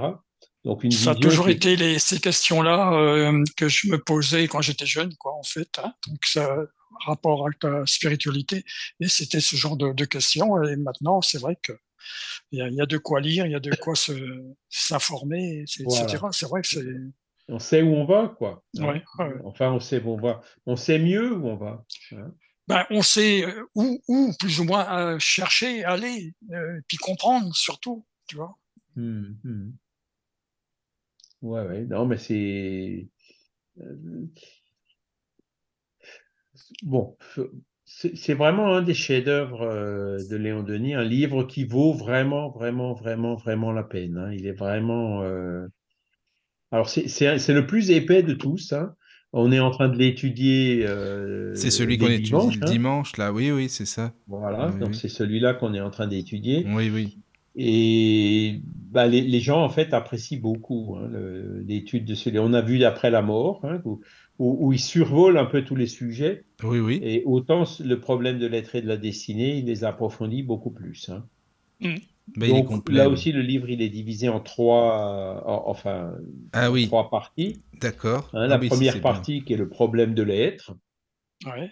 Qu'est-ce que c'est que la pensée? Euh, Quel est le critérium pour la doctrine des, des esprits? Sur quoi il se base euh, des enseignements qu'il nous donne quelle est la nature de l'être? Que sommes-nous hein? La personnalité intégrale, notre personnalité qui est beaucoup plus que notre conscient, hein? l'inconscient, le subconscient et toutes les expériences des vies passées, etc. Hein? Euh, il, revient de nouveau sur des sujets euh, qu'il avait traités aussi dans, euh, l'invisible, par exemple, l'âme et les différents états du sommeil, tous ces phénomènes d'émancipation de l'âme, donc qui sont là justement pour prouver que l'être, c'est plus que juste un corps physique, quoi, qui a, qui a une âme et que cette âme euh, euh, peut percevoir beaucoup de choses dans ses états d'émancipation. Elle peut se dégager, elle peut s'extérioriser. Il y a les projections télépathiques, hein, c'est ce qu'on avait vu dans, dans, dans les émissions qu'on avait faites sur euh, le livre dans l'invisible. Après, ben, bien sûr, il y a les manifestations après le décès par la médiumnité, hein. la mémoire, hein, qui ne peut pas être non plus dans le cerveau. Euh, et ensuite, euh, donc, la mort, qu'est-ce qui se passe, le passage, la vie dans l'au-delà, les missions, la vie supérieure. Voilà, il fait vraiment le tour de toutes ces ah questions de l'être. Que sommes-nous hein? Dans le deuxième, c'est le problème de la destinée, c'est-à-dire, c'est en gros, où allons-nous? Il répond à cette question où allons-nous hein? Donc, il parle beaucoup évidemment de la réincarnation, hein, euh, les lois de la réincarnation, les preuves expérimentales. Donc, c'était du, euh, comment dire, les réminiscences. Lui-même se rappelait de ses vies passées. Hein. Euh, aujourd'hui, ben, on a Ian Stevenson et Jim Tucker qui sont allés beaucoup plus, plus loin hein, ah dans leurs livres. je ne me rappelais plus, Charles, excuse-moi, qui se rappelait de ses vies. Léon Denis se rappelait, je me souviens plus de ça, tu vois. Oui, oui, oui. oui, ah ben, par exemple, il se rappelle qu'il avait une vie en tant que soldat euh, ou officier même ah euh, dans, la, dans, la, Grande Armée. Oui, oui. Ah, ben oui, oui, effectivement. J'avais oublié ça, d'accord. Qu'ensuite, il s'était recueilli dans un monastère de Chartreux. Mmh hein. C'est ça, oui, effectivement, je m'en souviens. Euh, quand il avait assez baigné dans le sang et tout de la grande armée, il, voilà, il a terminé ça. Ça, c'est sa vie antérieure. Après, il se rappelle aussi de ses autres vies. Hein.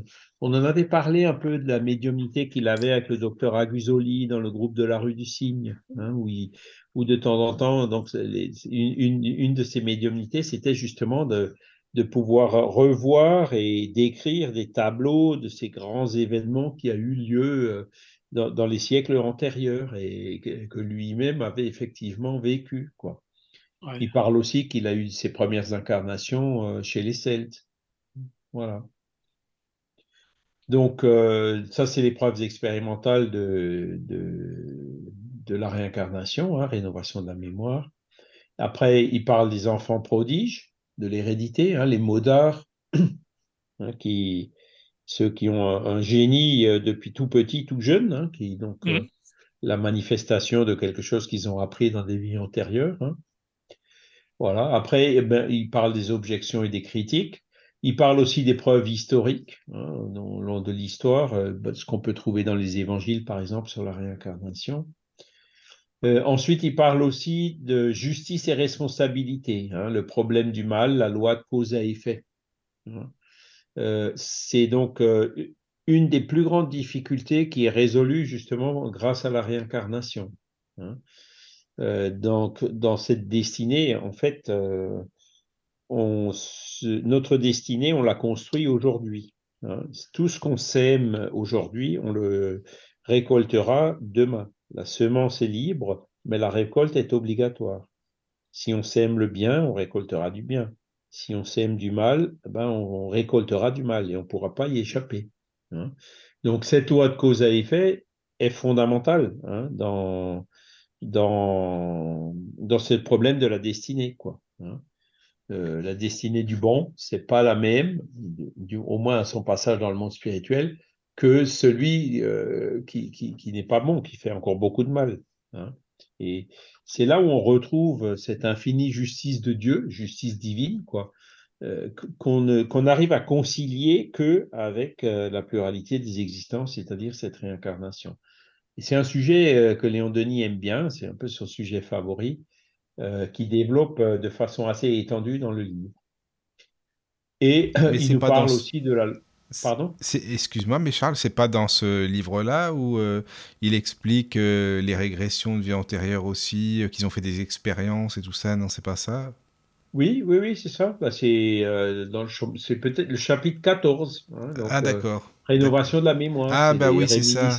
T'as raison. Oui, oui, oui, oui, c'est ça, oui. Mm, Oui, oui. Mais alors, tu sais, euh, je sais pas, tu sais, Luc, qui nous avait expliqué, par exemple, que bah, beaucoup plus tard, on a, bah, on a reproché au spirit d'avoir fait des expériences comme ça et tout ça par rapport à, à la rénovation de la mémoire. Je sais pas, toi, si tu as déjà entendu ça ou non, mais qu'on avait. Bah, que voilà, on avait dit les spirites, ils ont fait trop d'expériences comme ça euh, par rapport au, cerveau, c'est peut-être pas bon de faire revivre à des gens euh, des noyades, des choses comme ça, par exemple, tu vois. Alors, Euh, effectivement, c'est un, sujet qu'on rencontre euh, euh, qui vient souvent des, des, personnes qui ont des objections. Hein. Ah oui. Et ça, ça, peut aussi découler, ceux qui ne croient pas en la réincarnation, ceux qui ne croient pas en l'existence de l'âme. Hein. Mhm. Il y a d'ailleurs bon, certains qui croient en l'existence de l'âme, mais qui ne croient pas en sa réincarnation. Hein. Ah oui, oui. Des, des, catholiques, des chrétiens en général, qui, tant catholiques que protestants, ne, ne, croient pas en la réincarnation, pourtant ils croient en l'existence de l'âme. Hein. Euh, ensuite, ce que Luc euh, évoquait, je pense que c'est euh, ce qu'on appelle les thérapies régressives. Ah oui, oui, c'est ça. Ah oui, voilà. Oui, voilà, hein. c'est ça. Et, là, effectivement, donc il y a des, des, praticiens qui, qui pratiquent ces thérapies. Alors, par exemple, je prends un exemple une personne qui est claustrophobe. Hein. Donc le praticien, donc par euh, l'hypnose ou par le magnétisme, il arrivera à faire de sorte que la personne revienne dans ses vies passées. Et là, elle raconte, euh, ben voilà ce qui s'est passé dans ma vie passée, euh, j'ai été enterré vivant. Donc c'est la cause, ça peut être une des causes de la claustrophobie qu'il a dans, dans, sa vie actuelle, tu vois. Donc le, ces thérapies régressives permettent donc par la régression de découvrir les causes de certaines phobies qu'on peut avoir euh, aujourd'hui.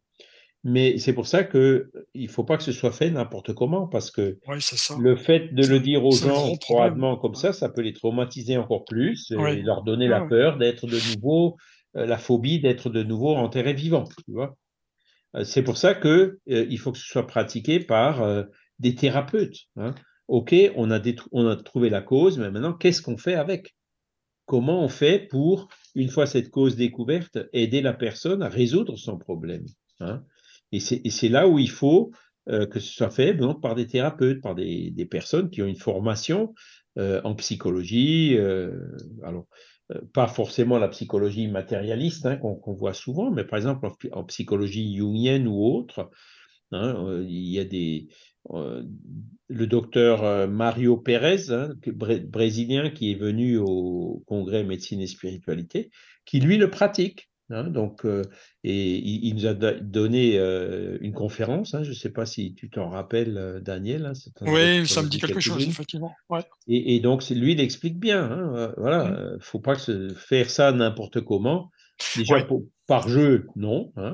Il faut vraiment le faire dans un but thérapeutique et par des gens qui une fois découverte la cause dans la vie passée, savent ce qu'il faut faire pour aider la personne à, résoudre son problème. Et, et, et, parce que si c'est mal fait, effectivement, euh, la personne, euh, au lieu de l'aider, ça peut euh, rendre sa situation encore pire. Alors, il y, en a peut-être qui, effectivement, qui reprochent, et certainement avec certaines personnes qui ont fait ça un peu n'importe comment, hein, donc, c'est toujours reprochable. Bah oui. Hein. bah oui. Mais quand on le fait comme il faut et qu'on arrive vraiment à aider beaucoup de gens grâce à ça. Ah bah c'est ça quoi. Ben, Mais par exemple, tu, tu hein. penses quoi des, des, expériences du colonel, euh, colonel de Rocha par exemple, tu sais? Oui, alors lui, ben, il en était euh, à l'époque justement pour euh, montrer que l'âme existe, montrer qu'elle se réincarne, montrer comment les liens cause à effet qu'il peut y avoir sur des traumatismes subis dans une vie, sur une vie suivante, tu vois? Oui. Hmm. Donc, euh, il, en était, il a fait beaucoup d'expérimentations, il avait des sujets qui étaient assez euh, euh, ouverts par rapport à ça. Oui, oui. Il a fait aussi des, donc, des, sur les vies antérieures, mais aussi les dédoublements, l'extériorisation de la sensibilité, de la motricité. On en a déjà parlé. Hein. Oui, oui, oui. ce sont des études qui sont très, très intéressantes. Quoi. Mais ce hein. que tu vois, ce que j'ai pas compris, c'est que dans ses livres, il parle même de qu'il est allé euh, faire euh, partir les gens vers le futur, vers l'avenir, enfin comme s'ils étaient vieux par exemple, tu vois, des choses comme ça. Je sais pas euh, si tu avais entendu. C'est possible, ça me ça me dit rien comme ça. Mais ça c'est bizarre quand même. Faudrait que je me replonge. Je sais pas, ouais c'était, je sais plus comment il s'appelle le livre par contre. Les vies successives, je crois que c'est ça, il me semble. Les vies successives, donc c'est là où il a, il a parlé justement de réincarnation. Oui oui oui, c'est ça. Hmm. Oui oui. Bah, excuse-moi, c'est parce que bah, là on est sur les ondes de mais ça m'y a fait penser, donc voilà. Donc c'est le chapitre 14, tu dis rénovation de la mémoire. Alors oui, c'est ça. D'accord. Voilà, entre, autres. Hein. Euh, alors attends, 14. je te laisse, excuse-moi, je te Rénovation de la mémoire. Là, je t'ai mis là directement, mais bon.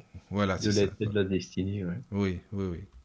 Et puis la troisième partie, c'est, c'est un... moi j'aime bien, il parle des puissances de l'âme. Ah, Alors le titre, c'est vrai que le matérialiste, il passe à côté de plein, plein, plein de choses. Hein. Les puissances de notre âme sont vraiment insoupçonnées aujourd'hui, sont largement sous-utilisées. On est bien d'accord. hein. Tout- ce qu'on peut faire. euh, alors, dans les puissances de l'âme, alors il cite les choses qui sont peut-être un peu plus évidentes, genre la volonté. hein. La volonté, c'est une des puissances de l'âme. ah. Et, et la volonté, c'est tout. hein. C'est la volonté qui nous fait avancer, c'est la volonté qui nous fait euh, arrêter, par exemple, sortir d'une addiction. On ne peut pas sortir d'une addiction sans avoir, sans, sans développer la volonté d'en sortir. hein. Euh, la volonté, c'est euh, quelque chose qui qui peut pas résider dans le cerveau. hein. Euh, le cerveau ne fait que la transmettre. La volonté, c'est un des attributs fondamentaux de l'âme. hein. Le, philosophe du spiritualisme euh, euh, de Biran, hein, le, philosophe Mène de Biran, c'est un des faits qui, qui- du spiritualisme rationnel qui l'a amené donc par l'introspection à dire la volonté, ça peut pas être un produit du cerveau. Il faut que ça, ça vient de d'ailleurs, d'au-delà du cerveau. Donc ça vient de l'âme. hein. Et donc euh, tout- tout- toute la philosophie du début du 19e siècle était spiritualiste. hein. C'est que euh, au 20e siècle, dans la deuxième moitié du 19e et au 20e siècle et encore jusqu'à aujourd'hui, qu'elle est plus tombée dans le matérialisme. Et ce qui est intéressant, j'ai un, ami qui fait un doctorat en philosophie en ce moment, et il dit, chaque fois que je lui parle, oui, mais tous ces philosophes qui parlent d'esprit, ben, ils évitent. Hein, parce que comme la philosophie, a quand même une dominante matérialiste aujourd'hui, ben, tout ce qui va dans le sens de la spiritualité, euh, c'est très très peu commenté, très très peu cité, très très peu étudié. Il y a très peu de thèses qui se font euh, sur ce sujet-là. Et quand il y a des thèses qui se font, c'est de dire oui, Bergson n'était pas spiritualiste. hein. Il cherche à, à, à- à twister un petit peu les pensées de certains des grands philosophes pour montrer qu'en fait, c'était pas du spiritualisme, c'était autre chose.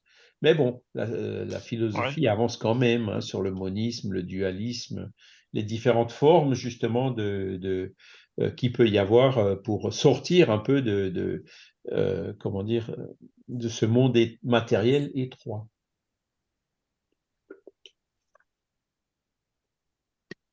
Bon, après, le, dans les puissances de l'âme, ben, il y a la conscience, Ah le sens intime, cette voie de la conscience, bonne conscience, mauvaise conscience. euh, Ouais.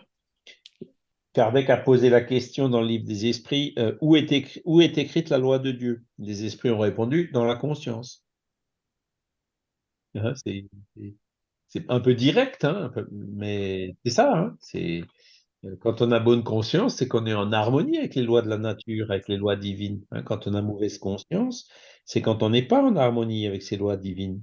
et, et, donc, euh, le bien, c'est tout ce qui est en harmonie avec les lois divines, qui nous rendra le bien par après, la loi de cause à effet, etc. Et donc, euh, le mal, euh, il y a la conscience qui est là pour nous prévenir en disant attention. hein. Alors, c'est sûr qu'il y a beaucoup de gens qui sont inconscients, hein, c'est-à-dire qu'ils ils, étouffent complètement leur conscience et ils ne l'écoutent pas. hein. Ben, ils passent à côté d'une des puissances de l'âme. Un des meilleurs régulateurs qu'on peut avoir euh, pour, pour avancer euh, vers le bonheur. hein. C'est aussi un sujet qui, qui- qui- que Léon Denis aime bien.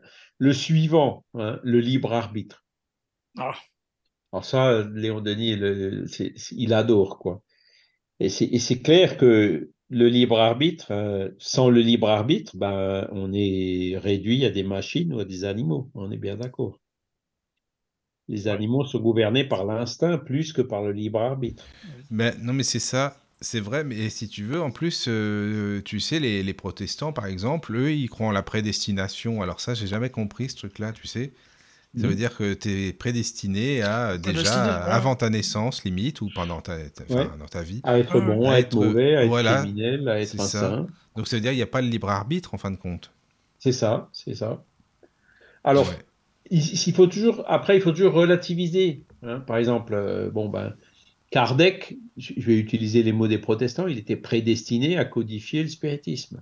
Ah oui, si, Léon oui, Denis si on va était par... prédestiné à écrire les livres qui nous avaient Oui, écrits. on peut toujours. oui, si on va par là, c'est Tu sûr. vois oui, ce que oui. je veux dire? Oui, oui, Il forcément. utilisait le mot prédestiné dans, dans, dans, dans un sens un peu différent. Ouais, Oui, oui, différent, oui. oui, tout à fait. Mais euh, quand, quand Kardec a demandé, euh, a posé des questions à l'esprit de vérité sur sa mission, en disant Attends, il, il me raconte que j'ai une mission pour, euh, pour faire un truc énorme, là, euh, moi, j'y crois pas à ce truc. Et puis, euh, j'utilise mes mots, hein, il n'a pas écrit comme ça. L'esprit de vérité lui répond il dit Si, si, je confirme ce qui t'a été dit. Tu as une mission. Par contre, tu peux te planter. Si tu déconnes, tu vas te planter. Et si tu te plantes, il y en a un autre qui viendra qui le fera à ta place. D'accord? Donc, il était prédestiné à faire ces- cette, euh, cette mission-là, hein, mais il a quand même son libre arbitre. Tu vois ce que je veux dire? Alors. L'esprit de vérité, Oui, oui. évidemment, il savait qui était Kardec. Oui, il voilà, savait, c'est ça. euh, Il qu'il n'allait pas se planter. Oui, oui. Mais il ne pouvait pas lui répondre autre chose. Tu vois? Mais c'est ça, quoi. Bah, Hein? puis sinon, peut-être que Kardec serait dit, oh, bah, c'est bon, c'est dans la poche, j'ai pas trop besoin de me casser la tête, ça, ça va aller. Exactement. Bah il oui, ne pouvait non, pas lui mais dire, il pouvait c'est- pas lui c'est dire ça. ça. tu vois? Fallait le motiver, le, le booster. compris. Bah oui. Par contre, Kardec, ça fait des siècles qu'il s'y prépare. Il s'y est préparé en tant que druide, il s'y est préparé en Ouais. tant que Jean Hus, euh, et j'en passe. Hein, pour euh, Jean Hus, qui était un des précurseurs de la réforme, quand même, hein, euh, un siècle avant euh, Luther. hein. et, et donc, euh, ben, il est revenu. euh, tu vois, c'est. euh, comment dire On peut dire qu'il était prédestiné. on- voilà, il y avait une forte probabilité qu'il qui, qui, qu'il accomplisse sa mission avec succès. Tu vois mais il garde quand même son libre arbitre. S'il n'avait pas voulu, il l'aurait pas Il fait. aurait... Bah voilà, c'est ça. Oui, oui, Hein, forcément. c'est- oui. c'est- C'est comme ça qu'il faut voir cette prédestination, tu vois. Personne, par exemple, n'est prédestiné à se suicider. Ça, ce serait triste d'écouter un truc Ah bah oui, pareil, non. hein. Tu vois? Quelqu'un qui, qui se réincarne et qui est condamné au suicide. C'est sûr que avec la prédestination prise dans son sens strict, Oui, c'est Bah, ça surtout. c'est pas de ma faute. J'ai tué quelqu'un, mais c'est parce que j'étais prédestiné à le tuer, j'y peux rien. tu vois ce que je Mais veux ça dire? peut aller loin. hein, ouais, ouais. il y, a, il y a toute la responsabilité, tout- toutes les lois morales, tout, tombe, tu vois. Il y a, a- plus que, euh, euh, comment dire, la prison ou des, des- des mesures coercitives pour te contrôler, quoi. hein. non, le, le- le libre arbitre, c'est quand même, euh, comment dire, une philosophie qui, qui beaucoup plus en phase euh, avec ces puissances de l'âme, hein, peut-être qu'on le voit. Voilà. Bon, après, il y a la pensée, évidemment, qui est aussi un attribut de l'âme, la discipline de la pensée, la réforme du caractère, travailler pour devenir meilleur. hein. Après, euh, autre puissance de l'âme, ben, l'amour.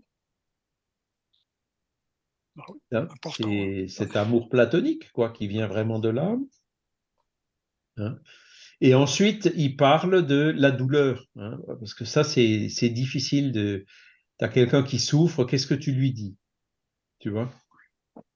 C'est- des sujets qui sont très, très difficiles à traiter euh, quand tu es en face d'une personne qui souffre, en lui disant oui, tu souffres parce que tu as fait une connerie dans une vie passée et tout.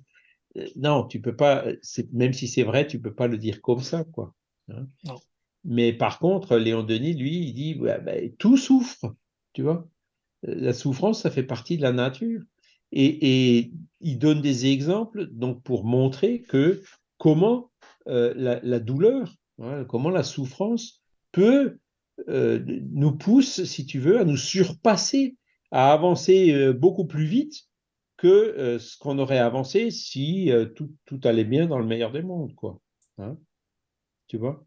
C'est le petit aiguillon, hein, comme dit Léon Denis utilise cette expression et Kardec aussi. hein. La douleur, c'est l'aiguillon qui nous pousse à avancer plus vite. Mm, ouais. Voilà. Donc, il, il voit plutôt la souffrance, les, les côtés positifs de la souffrance. Ouais. Ouais. Développer la patience, développer la résignation, etc. Voilà. Euh, voilà, donc, euh, et puis il y a deux annexes, hein, il parle d'une profession de foi du XXe siècle et puis aussi les Ah, témoignages scientifiques. Donc voilà le livre euh, Ben, donc c'est quand même de Léon Denis. pas mal de Franchement, je chapitres. dis, c'est- le problème ce de que ça, ça vaut le coup. Hein. Ah ouais, oui, c'est oui, ce oui. que j'allais dire, euh, pas suite à ce que voulez dire. euh, Michael. Oui, il y a pas mal de chapitres là. Ben oui, on dirait qu'il y, a pas mal. Oui, de... oui, je vais, je vais, aller piocher là, quelques petits trucs là, intéressants là-dedans. Ah, oui, oui, mais c'est bien ça. C'est un livre qui fait énormément de bien. Voilà. D'accord. Pas trop le dire. Combien, euh, combien, de pages, même si ça n'a rien à voir avec nous, mais je dirais combien c'est un. C'est le plus épais des livres de Léon Denis. Je crois que l'édition qu'on a faite, il doit en avoir euh, dans les 400, quoi. Ouais, ouais c'est déjà pas mal. Hein, avec des pages A5, avec des pages, euh, avec des, des, caractères assez grands, mais des marges assez faibles, tu vois, donc bien remplis. Ah, d'accord, ok. Alors que, le, le, par exemple, après la mort, il en fait 250, tu vois, pour donner mhm. un, oui, oui c'est ça. Comparer, quoi. Alors, le, dans l'invisible, il fait aussi dans les 400, hein, c'est à peu près. Ouais, oui, c'est important. Moi, Le mhm. fichier, le PDF, là, il fait voilà. important. Hein. Christianisme et spiritisme, c'est entre les deux. Enfin, voilà. Voilà. Donc, ça, c'est le problème de l'être et de la destinée, 1908. 1909, il écrit un ah. autre livre hein, qui fait suite à toutes les conférences qu'il a pu faire sur le sujet, comme on l'a vu euh, les semaines passées. C'est euh, Jeanne d'Arc Medium. Ah oui. Ah. Ah là, il a vraiment, à mon avis, frappé un grand coup, quoi, parce que Jeanne d'Arc, surtout à l'époque, hein, elle était devenue populaire. Euh, bah les historiens avaient ressorti les trucs, montré toute cette iniquité, comment elle a pu nous sauver alors que le roi était en pleine déconfiture, euh, une gamine de 18 ans euh, avec une bravoure reconnue euh, universellement, qui en plus entendait des voix, hein, et qui a sauvé la France, quoi. Hein. Et donc, elle était devenue populaire au point de, elle a été canonisée, me semble-t-il, juste après la Première Guerre mondiale, hein, vers 1920. Euh, Alors l'ironie, c'est qu'elle après l'avoir. Euh, après l'avoir, exactement. C'est ce que j'allais te dire. Voilà, c'est ça quoi. Ils l'ont canonisé. canonisé voilà. Ah, bon, c'était une manœuvre de récupération. Mais oui, bah, forcément. Ça, ça, enlève rien euh, à ce qu'ils ont fait. la grandeur de la mission et ouais, c'est ça aussi. que Jeanne d'Arc a, a, réalisé. Et donc, c'est un livre aussi où il approfondit pas mal. Hein. Il, il, là, dans la première partie, ben, il parle de la vie et de la médiumnité de Jeanne d'Arc. Donc, il parle de Don Rémy, il parle de la situation en 1429, hein, quand elle est, partie. Il parle de son enfance, hein, la petite bergère, euh, etc., les, lieux qu'elle fréquentait. Hein, j'avais, je l'avais déjà dit, Léon Denis est né à Fougue, et Fougue, c'est pas loin de Don Rémy. C'est pas loin, oui, oui. oui, oui. Il remonte la Meuse, c'est, dans la mmh. même vallée, ou presque. Fougue, c'est entre la vallée de la Meuse et de la Moselle, un endroit où où dans le temps, en fait, la Meuse et la Moselle se mélangeaient. Hein. c'est deux fleuves qui, partent de façon séparée et qui arrivent de façon séparée. Mais à Fougue, il y a un canal, euh, en fait, les eaux se mélangeaient. Hein. Mm-hmm. C'est quelque chose d'assez remarquable. Hein. Un fleuve qui a euh, deux origines et puis deux euh, directions à la fin, elles arrivent tous les deux arrivent dans la mer du Nord, quoi. Mais la Moselle part vers l'Allemagne pour aller dans le Rhin, et la Meuse, elle remonte euh, à travers la Belgique, Liège, la Hollande, euh, pour arriver aussi à, à La Haye, enfin, dans, dans, dans, pratiquement la même embouchure que le Rhin, hein, même si la Meuse est aussi considérée comme un fleuve. Et donc, c'était euh, quelque part, il, était de la même région qu'elle, quoi. Donc, il était touché, il, a, il est allé visiter plusieurs fois Don Rémy et tout. Puis c'est chouette, hein, ceux qui peuvent aller visiter Don Rémy, ça vaut la peine. Ah oui? hein. Ah bon? Alors même, même l'église euh, qu'ils ont faite maintenant euh, suite à la canonisation, il y a des, c'est immense, enfin il y a des très très belles fresques et tout. Voilà, alors on peut dire, ok, c'est de la récupération, bon, certes, mais euh, comment dire, c'est, ça rend quand même un bel hommage à Jeanne d'Arc. Il y a son musée, donc la maison où elle a habité, l'église qui est juste à côté, qui existe toujours, avec euh, certains objets de l'Église qui, qui, étaient, euh, qui existaient déjà à l'époque de Jeanne d'Arc. Hein. Euh, voilà, donc Léon Denis rentre pas mal dans les détails, et puis c'est. J'avais relu le livre avant d'aller à Don Rémy hein, pour revisiter, ah, oui, d'accord. Hein, voir la maison de Durand-Laxart à côté, qu'il avait emmené jusqu'à Vaucouleurs. on a visité Vaucouleurs aussi, à Vaucouleurs, et en fait, il y a, ce qui est intéressant à Vaucouleurs, il y a un tilleul. Euh, le château n'existe plus, hein, où il y a juste euh, quelques, deux, trois murs, un portail, et puis c'est tout. Hein. Par contre, il y a un tilleul. Et ce tilleul, il, il, est, il était déjà là à l'époque où Jeanne d'Arc est passée par là. De l'époque? De la construction humaine euh, a disparu, mais le tilleul multicentenaire, il est toujours là. Voilà, ouais, ça fait partie de ces choses remarquables. Voilà. Ensuite, il parle de sa médiumnité. Donc, qu'est-ce qu'elle avait comme médiumnité? Ben, C'est une médiumnité auditive, mais pas que. Hein. Elle avait aussi une médiumnité de. Elle, savait les choses qui allaient se passer. Hein. Oui. Elle savait que la mission lui a été révélée de façon claire. Il faut que tu ailles à vos couleurs, il faut que tu ailles euh, voir le roi et que tu libères Orléans et que tu l'emmènes se faire couronner à, Reims. Elle savait tout avant de partir. Hein. Et donc, euh, elle avait cette vision euh, de, de, de, l'avenir. Ah, Léon Denis analyse aussi qui étaient ces voix, hein, Saint-Michel, Sainte-Marguerite et autres. Ben, en fait, c'était les saints qui étaient dans l'Église. Hein. Donc, elle, les appelait comme ça parce que c'est les personnages qu'elle avait l'habitude de voir. Mais bon, c'était tout simplement de bons esprits qui avaient de bons, de bons grés euh, accepté d'être assimilés à ces saints qu'elle avait l'habitude de voir. Euh, parce que quand Léon Denis cite des recherches historiques qui ont été faites, et puis certaines euh, de, certains de ces saints, on n'est même pas sûr qu'ils aient vraiment existé. Quoi. Hein. Donc, mais en fait, peu importe, c'était des bons esprits qui étaient là, et voilà. ce qu'elle a réalisé euh, prouve que c'était vraiment des bons esprits. Après, il parle donc de quand elle est partie, hein, donc à vos couleurs, hein, pour rencontrer, ah, je ne me souviens plus comment il s'appelle, le, représentant du roi euh, sur cette place-là. Hein. Euh, donc euh, Chinon, Poitiers, Tours. Elle avait vu donc le roi qui était qui s'est mélangé au milieu de, sa cour hein, parce que il était méfiant. Hein. il savait qu'il y avait une jeune fille qui venait le voir. Ben, elle est allée, elle le connaissait pas, mais elle allait tout droit sur lui. Et, et, pareil à vos couleurs, elle est allée tout droit sur le représentant du roi. Hein, euh, donc, c'est ses voix, euh, sa vision qui la guidait vers là où il fallait. Et le roi, donc, elle a, réussi à le convaincre euh, qu'il lui fasse confiance en lui révélant un certain nombre de choses. Hein. elle a eu les historiens le confirment. Hein, un entretien en aparté avec le roi, et puis d'un coup, le roi, paf, allez, carte blanche, euh, tu veux des généraux, je t'en donne, euh, etc. Hein, euh, mm. Parce qu'elle elle a révélé des choses que, que lui savait, quoi, qu'il avait dit à personne. Quoi, hein.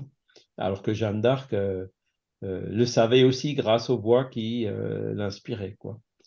Ensuite, ben, Orléans, hein, il raconte la bataille, comment elle a libéré, enfin, une gamine de 18 ans qui se comportait avec un génie incroyable. quoi. L'artillerie, c'était des choses toutes neuves à l'époque. Hein et qu'elle manipulait comme si elle avait 20 ans d'expérience euh, dans le domaine. Quoi, hein. Hein, le couronnement du roi, Compiègne où elle a été trahie hein, et faite prisonnière.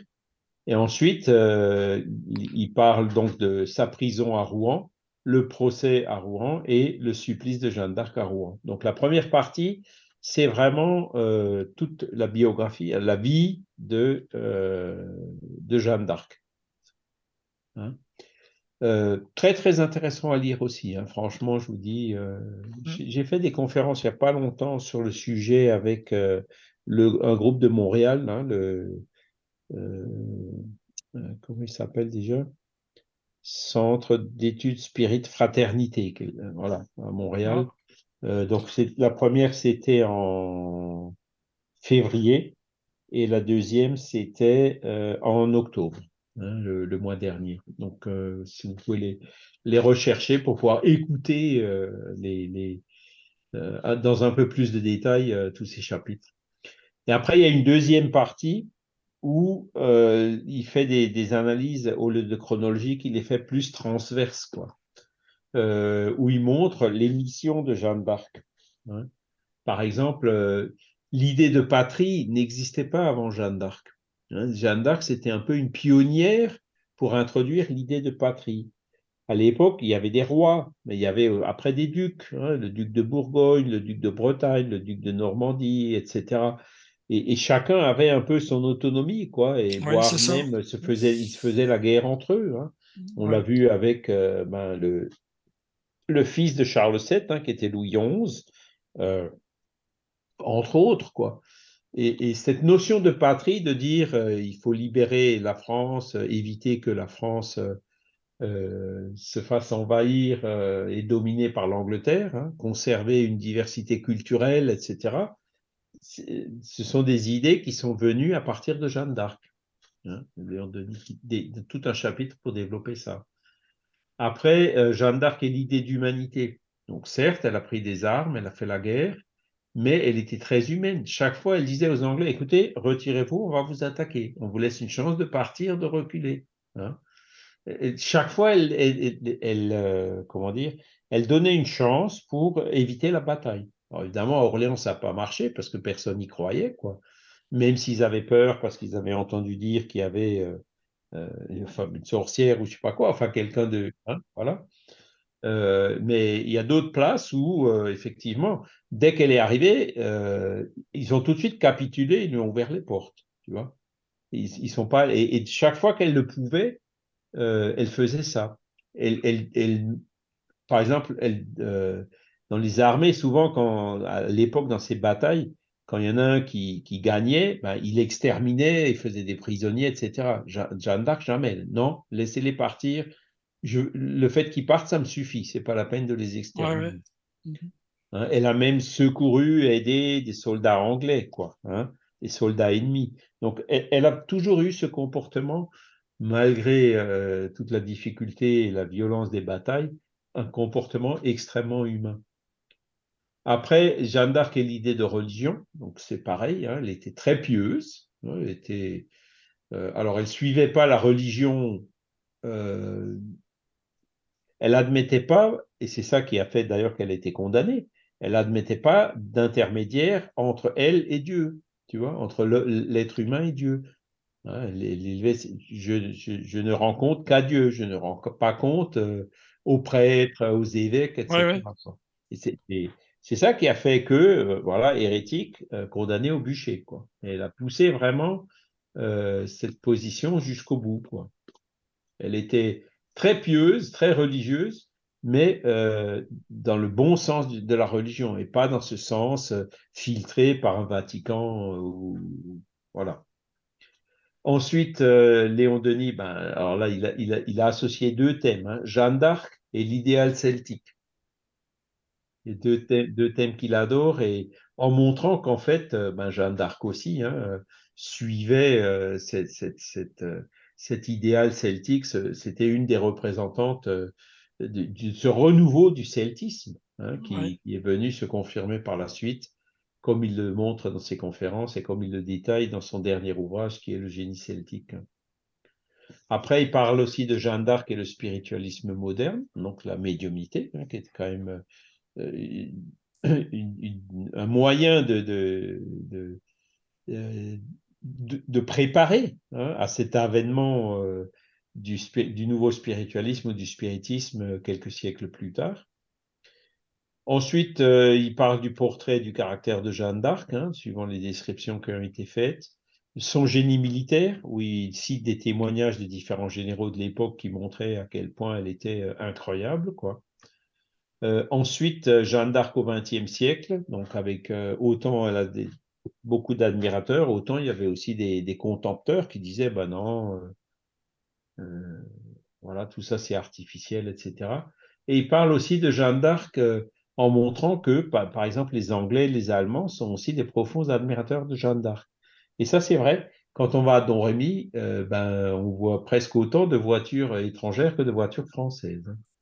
Voilà, c'est un personnage national, mais qui est d'ailleurs beaucoup admiré en Angleterre, au point que ce livre que Léon Denis a écrit, Jeanne d'Arc Medium, a été traduit en anglais par Arthur Conan Doyle. Arthur Conan Doyle, oui, oui. Voilà. Tout à fait. Voilà, et elle termine donc par euh, une conclusion. Donc, euh, très très beau livre aussi, hein, vraiment, franchement, ça vaut la peine.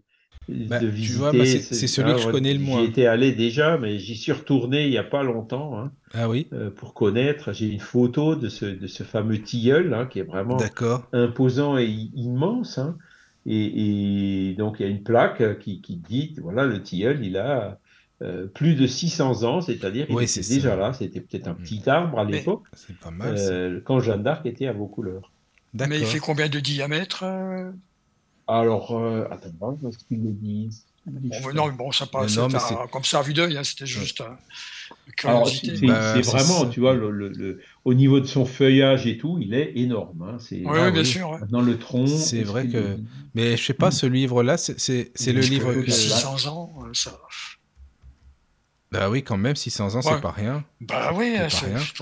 Mais Jeanne d'Arc c'est le livre que je connais le moins, je te dirais, tu vois, celui-ci. Pourtant. Jeanne d'Arc euh, Oui, oui, oui, oui. Je vous lis ce qui est écrit sur la plaque qui est à côté. Oui, ah vas-y, vas-y, oui. Alors, cet arbre se dresse majestueux depuis plus de 600 ans. Il est l'unique témoin toujours vivant du départ de Jeanne, de vos couleurs. Selon la tradition populaire, le tilleul aurait soudainement reverdi le 23 février 1429, permettant au cheval de Jeanne d'embrouter quelques feuilles. Bon, ça c'est la tradition populaire. Hein. Voilà mais ils mettent pas le, diamètre. Mais tu sais, mon tilleul, en fait, euh, quand, je le regarde, là, la photo que j'ai prise, euh, il y a une seule racine, mais tu as plusieurs troncs. Hein. Oui, c'est ce que je voulais expliquer après. Certainement que c'est pas un tronc bien, bien fait, que je veux dire, c'est plusieurs euh, petits troncs qui montent. Enfin, 1, 2, 3, 4, 5, 6, 7. Je, je, compte au moins 7 troncs, si tu veux. Oui, oui, voilà. de, de, la même base. Hein. Oui, c'est ça. Il y a un banc juste devant, donc qui montre que le diamètre, c'est 5-6 mètres, hein, la base. Là où ah tous les troncs se rejoignent, mmh. il a au moins 5-6 mètres de diamètre. Hein. Mmh. Voilà. Ouais, Voilà, donc c'est. Ça vaut le coup. C'est un, beau livre. Hein, c'est ça, ça, évidemment, ça, ça, met un peu de cocorico, comme on dit. Hein, mais, oui, c'est sûr. Voilà. Puis, puis l'église à côté, il y a des magnifiques fresques euh, qui, qui, qui illustrent tous les grands moments de l'histoire de Jeanne. Hein. Euh, on, était allé voir euh, la maison de Durand-Laxart. Et donc, quand on est tombé là, alors Léon Denis l'a décrit. Et d'après la description qu'on a fait, Léon Denis, on, a réussi à la trouver, la maison, hein, qui est à euh, comment ça s'appelle déjà? Alors attends, où est-ce que c'est? Euh, Le musée aussi, il est très très beau. Hein voilà. Euh, elle est juste à côté de la mairie en fait. Hein et ah. les, les portiques, enfin les décorations qui sont au-dessus de la porte et des fenêtres, c'est parce que, euh, comment dire, Charles VII avait quand même euh, anobli hein, euh, la famille de Jeanne d'Arc. Et donc, on voit les armoiries de, de, de, cet anoblissement, hein, qu'on voit d'ailleurs aussi sur la maison de Jeanne d'Arc, la maison où elle a habité. Et donc, cette maison de Durand-Laxart, quand on y allait, ben, il y avait des gens qui nous ont dit Ah, ben, vous voulez la voir de l'intérieur, venez. En fait, c'était les locataires. Il y, a beaucoup de, d'images euh, qui, qui, existent encore sur ce mur. Et, euh, voilà, c'est vraiment une maison donc de l'époque. Elle est magnifique. Ah ouais. Ben, c'est de la vieille pierre, alors c'est de la... Voilà. Mmh. C'est ça.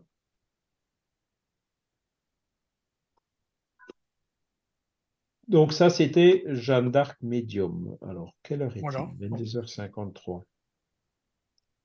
Et le livre suivant, donc euh, qu'il a écrit, c'était en 1911. Dans l'intervalle aussi, il y a sa maman qui est décédée. Hein, elle, est, décédée au début du XXe siècle. Euh, donc, euh, le, en 1911, il a écrit La grande énigme, Dieu et l'univers. Donc, c'est aussi un, un livre c'est très très beau. Hein. je pense que c'est le livre le plus poétique de Léon Denis. Et ce qui est remarquable euh, dans ce livre, c'est euh, voilà toutes ces descriptions qu'il fait euh, de la nature, du ah. Voilà comment on reconnaît en fait Dieu à ses œuvres quoi. Hein? Comment alors il y a un chapitre alors attendez je vais je vais l'ouvrir vite fait pour vous donner les, chapitres. Donc, il parle de la mer, il parle de la montagne, il parle des forêts, enfin. Euh, c'est vraiment un très très beau livre où, il raconte euh, son âme de voyageur, hein, comme on avait, euh, on, en avait déjà parlé, de d'explorateur, hein, Tunis et l'île de Sardaigne, etc. Ben, il a fait un peu la même chose, quoi, hein, dans, dans, ce livre-là, mais orienté dans un sens alors celui-là, il n'est pas très épais, il est même un peu plus fin que euh, Après la mort. Hein. donc il se lit très très vite. Et en plus, comme il est très beau, très bien écrit, très poétique, euh, il est euh, facile, très facile et rapide à lire. Hein. Oh, c'est intéressant. Et donc, il a écrit ce livre quand il était apparemment donc sur la un soir de promenade sur la côte d'Azur. C'est là où lui est venue l'idée d'écrire ce livre. Le soleil se couchait sur la mer paisible, ses rayons d'or, glissant sur la vague endormie, allumaient des teintes ardentes sur le sommet des roches et des promontoires, tandis que le mince croissant lunaire montait dans le ciel sans nuages. Un grand silence se faisait, enveloppant toute chose. Seule une cloche lointaine, lentement, tintait l'Angélus. Pensif, j'écoutais les bruits étouffés, les rumeurs à peine perceptibles des villes d'hiver, en fête, et les voix qui chantèrent mon âme. Et donc c'est là où il a eu l'inspiration pour dire, euh, une voix me dit, hein, publie un livre que nous t'inspirerons, un petit livre qui résume tout ce que l'âme humaine doit connaître pour s'orienter dans sa voie. Publie un livre qui démontre à tous que la vie n'est pas une chose vaine, dont on puisse user avec légèreté, mais une lutte pour la conquête du ciel, une œuvre haute et grave d'édification, de perfectionnement, une œuvre que régissent les, lois augustes et équitables, au-dessus desquelles plane l'éternelle justice tempérée par l'amour. Voilà. Mhm. C'est ce qu'il décrit dans, son introduction. Hein.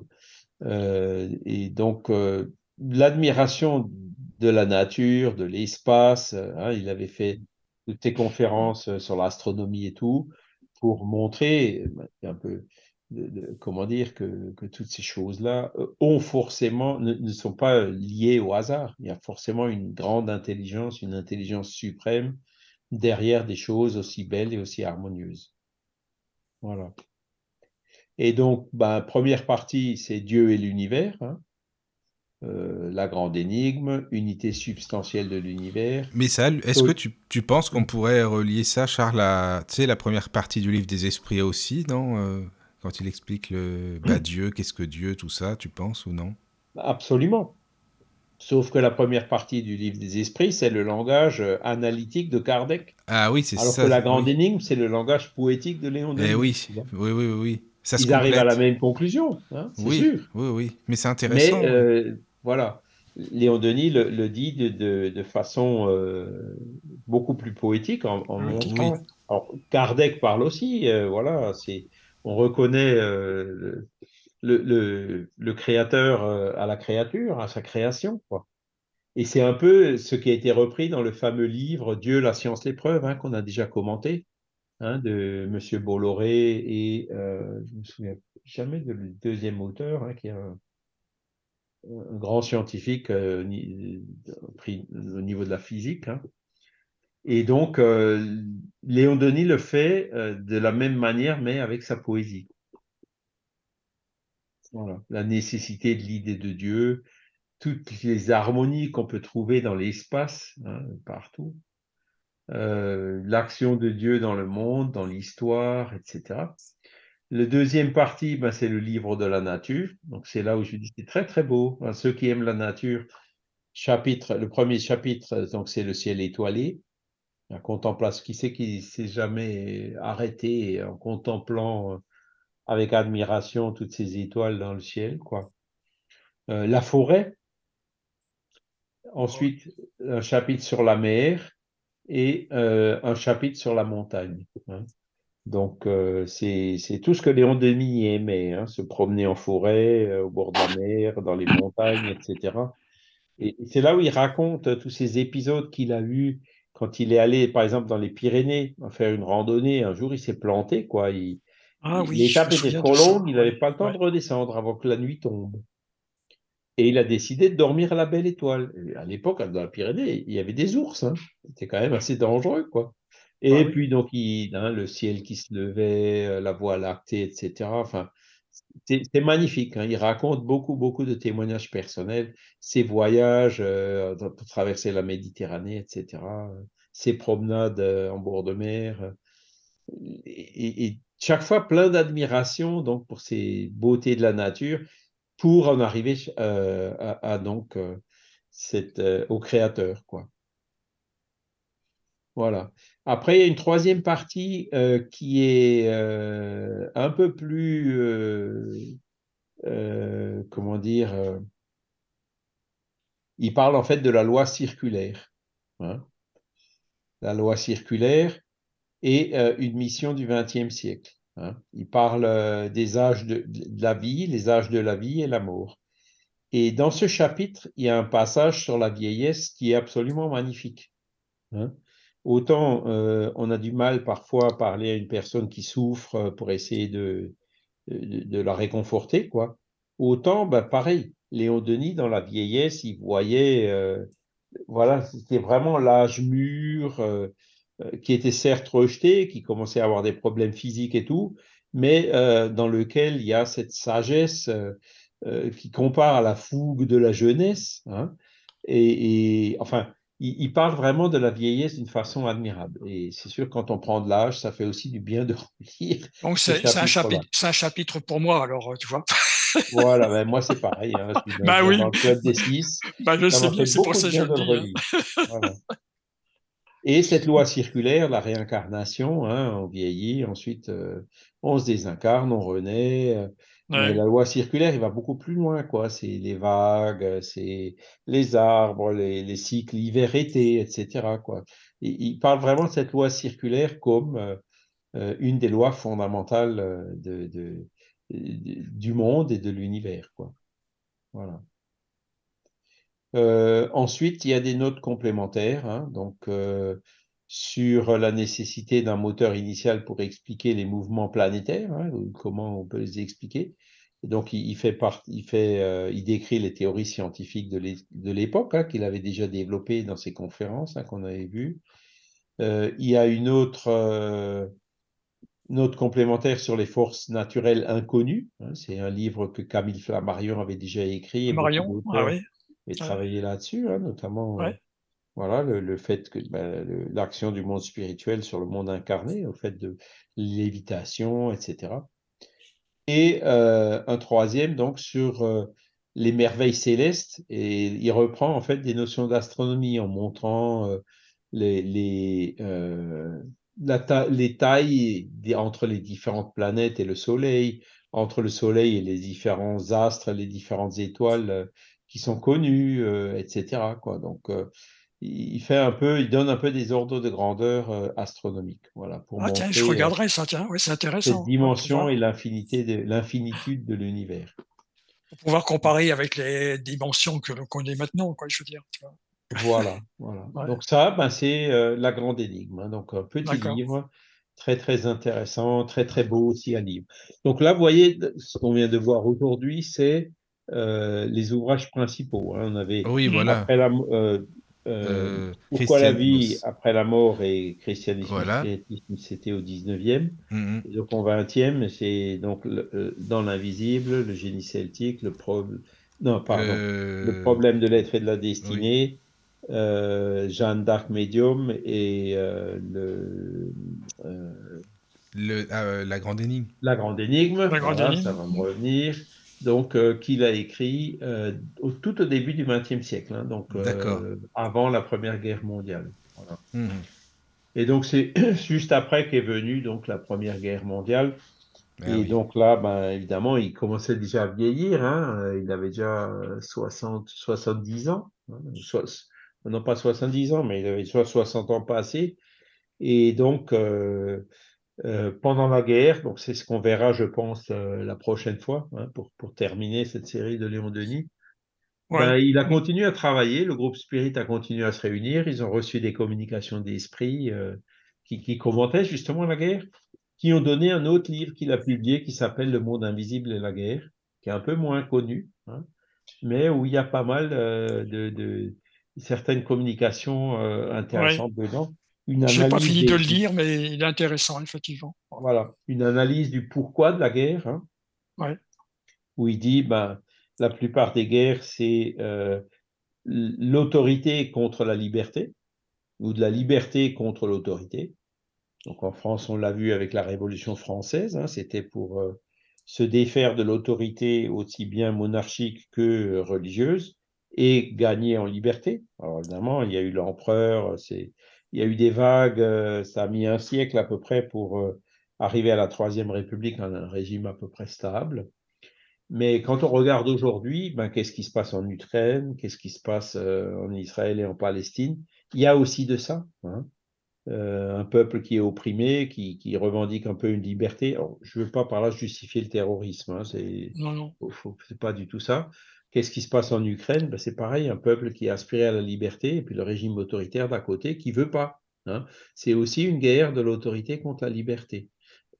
C'est pas aussi simple que ça. Il y a beaucoup d'autres choses politiques et économiques derrière, mais euh, on peut le percevoir comme ça. Hein. Le, peuple ukrainien, je, voyais encore aujourd'hui là, ils ont commémoré euh, l'anniversaire de la révolution de la place Maïdan. Ben, C'était ça. Hein le, le, Yanukovych, le président à l'époque, qui voulait revenir sous le giron russe et la population qui voulait plus. Hein. Et la guerre qu'on a aujourd'hui là-bas, ben, il y a des, choses économiques évidemment, hein, c'est sûr, mais euh, c'est aussi euh, un système autoritaire qui ne veut pas euh, laisser un peuple proche accéder à la liberté, quoi. Hein. Et Léon Denis fait tout un chapitre donc dans Le monde invisible et la guerre sur ce sujet-là. C'est une analyse très pertinente qui est encore valable aujourd'hui. Voilà. Ensuite, euh, bon, c'est le dernier grand livre qu'il a écrit, l'avant-dernier, hein, avant le, tout dernier, qui est Le génie celtique le monde invisible, qu'il a écrit, en fait, le livre est sorti euh, une semaine avant qu'il se désincarne. Voilà. Et donc, après la guerre, euh, on, parle, on verra aussi donc, la semaine prochaine. Hein, oui, on pourra le, voir. Oui, oui, avec plaisir. Avec plaisir. Moi, je trouve, je trouve, international. je trouve juste dommage qu'ils l'ont pas imprimé quand même. Après, bon, mais ça, c'est bon. Quoi? bah, le, le, monde invisible et la guerre qu'il a jamais. il a pas... Ah, il est imprimé? Si, si, si, il a été imprimé en 1919. Oui, Ah oui, non, mais on le trouve plus maintenant, je veux dire, en papier. Ah non, on l'a pas réimprimé. C'est ça que je voulais dire. Euh, oui. On, ah, a, on a en, en PDF et en EPUB. oui, oui, ça, oui. Il est dans l'encyclopédie oui. Spirit. Mais c'est de, oui, il n'a pas été. Bah oui, je l'avais envoyé à, à Oui, oui, oui. Et du vrai texte. Hein. Ah oui, oui, oui, c'est ça. Ça, c'est bien, ça. Oui, oui, c'est super. Mais c'est vrai que je parle pour tout le monde, hein, même pour les gens qui, qui voient, qu'il n'a pas été réimprimé. Bon, après, c'est. Bon, voilà, quoi. On pourra peut-être aussi parler euh, la semaine prochaine euh, de, de, deux séries d'articles qu'il a faites. Oui. Une qui s'appelle Socialisme et spiritisme. Ah, mais oui, c'est bien ça. On rentre un peu mm. dans la politique. Et un autre, le spiritisme dans l'art. D'accord. Ah, mais c'est. Oui. En plus, mm. tu avais fait des conférences là-dessus, Charles, je me rappelle. Oui, oui. Oui. Oui, oui, oui. Oui, c'était bien. Oui, ah, bah, des extraits qui avaient passé sur le Radio Kardec. Oui, oui. Euh, ah, c'était, c'était super ça aussi les conférences. Bah oui, on va en parler. Alors ça va, on fait comme ça, avec plaisir. On va résumer un peu. Hein, oui, oui, oui, oui. Oui, bien sûr. Un peu. Mais là, comme les livres, c'est bien parce que tu expliques vraiment euh, les chapitres. Comme ça, ça donne envie vraiment d'aller euh, plus loin, quoi, de, de les lire. C'est bien. Mm. Voilà, c'est pour, pour, vous donner envie de les lire. Et, et c'est marrant parce que Hein, beaucoup de personnes disent euh, effectivement, on avait un peu oublié Léon Denis, on ne le connaissait pas. Mais, même au Brésil, hein, où j'ai donné des conférences en portugais sur, sur Léon Denis, en, Espagne, en Argentine, en Colombie, euh, virtuellement bien sûr, et, les gens disent euh, effectivement, je, suis je me suis replongé, j'ai redécouvert la beauté, la profondeur de ces enseignements de cet auteur. Euh, euh, qui, est, un peu passé sur un second plan à tort, quoi, hein, parce que c'est vraiment des très très beaux livres. Donc, mesdames, messieurs, voilà, lisez. Lisez-les, et puis on fera euh, bah, la semaine prochaine, hein, on continue. Ça fera la cinquième, je crois, non? C'est ça, non La cinquième émission cinquième. Ah oui, c'est ça. Des livres qui font du bien. Ah oui, c'est... Bah, oui. Le but du spiritisme, c'est de faire du bien. Donc, oui, oui. Euh, mm, c'est vrai. De relayer. Ah, En tout cas, merci Charles encore une fois. hein. Merci, Charles. super Merci, intéressant. merci. Puis merci à nos auditeurs pour les, les questions et puis pour l'écoute. euh, voilà, que Pour l'écoute, hein, surtout. C'est c'est Mhm. important. Voilà, voilà. Eh bien, on vous dit bah, la semaine, bah, Charles, quand tu, enfin la semaine prochaine, je pense. Enfin, si tu es là. Oui, Oui. oui, non, je serai là. D'accord. Eh bien, dormez bien, bonne nuit, puis nous on vous dit Bonne nuit. Bonne à nuit. tous. Bisous. Entrez dans la sérénité et la paix, la paix, la paix, la paix. Bienvenue sur la radio du lotus.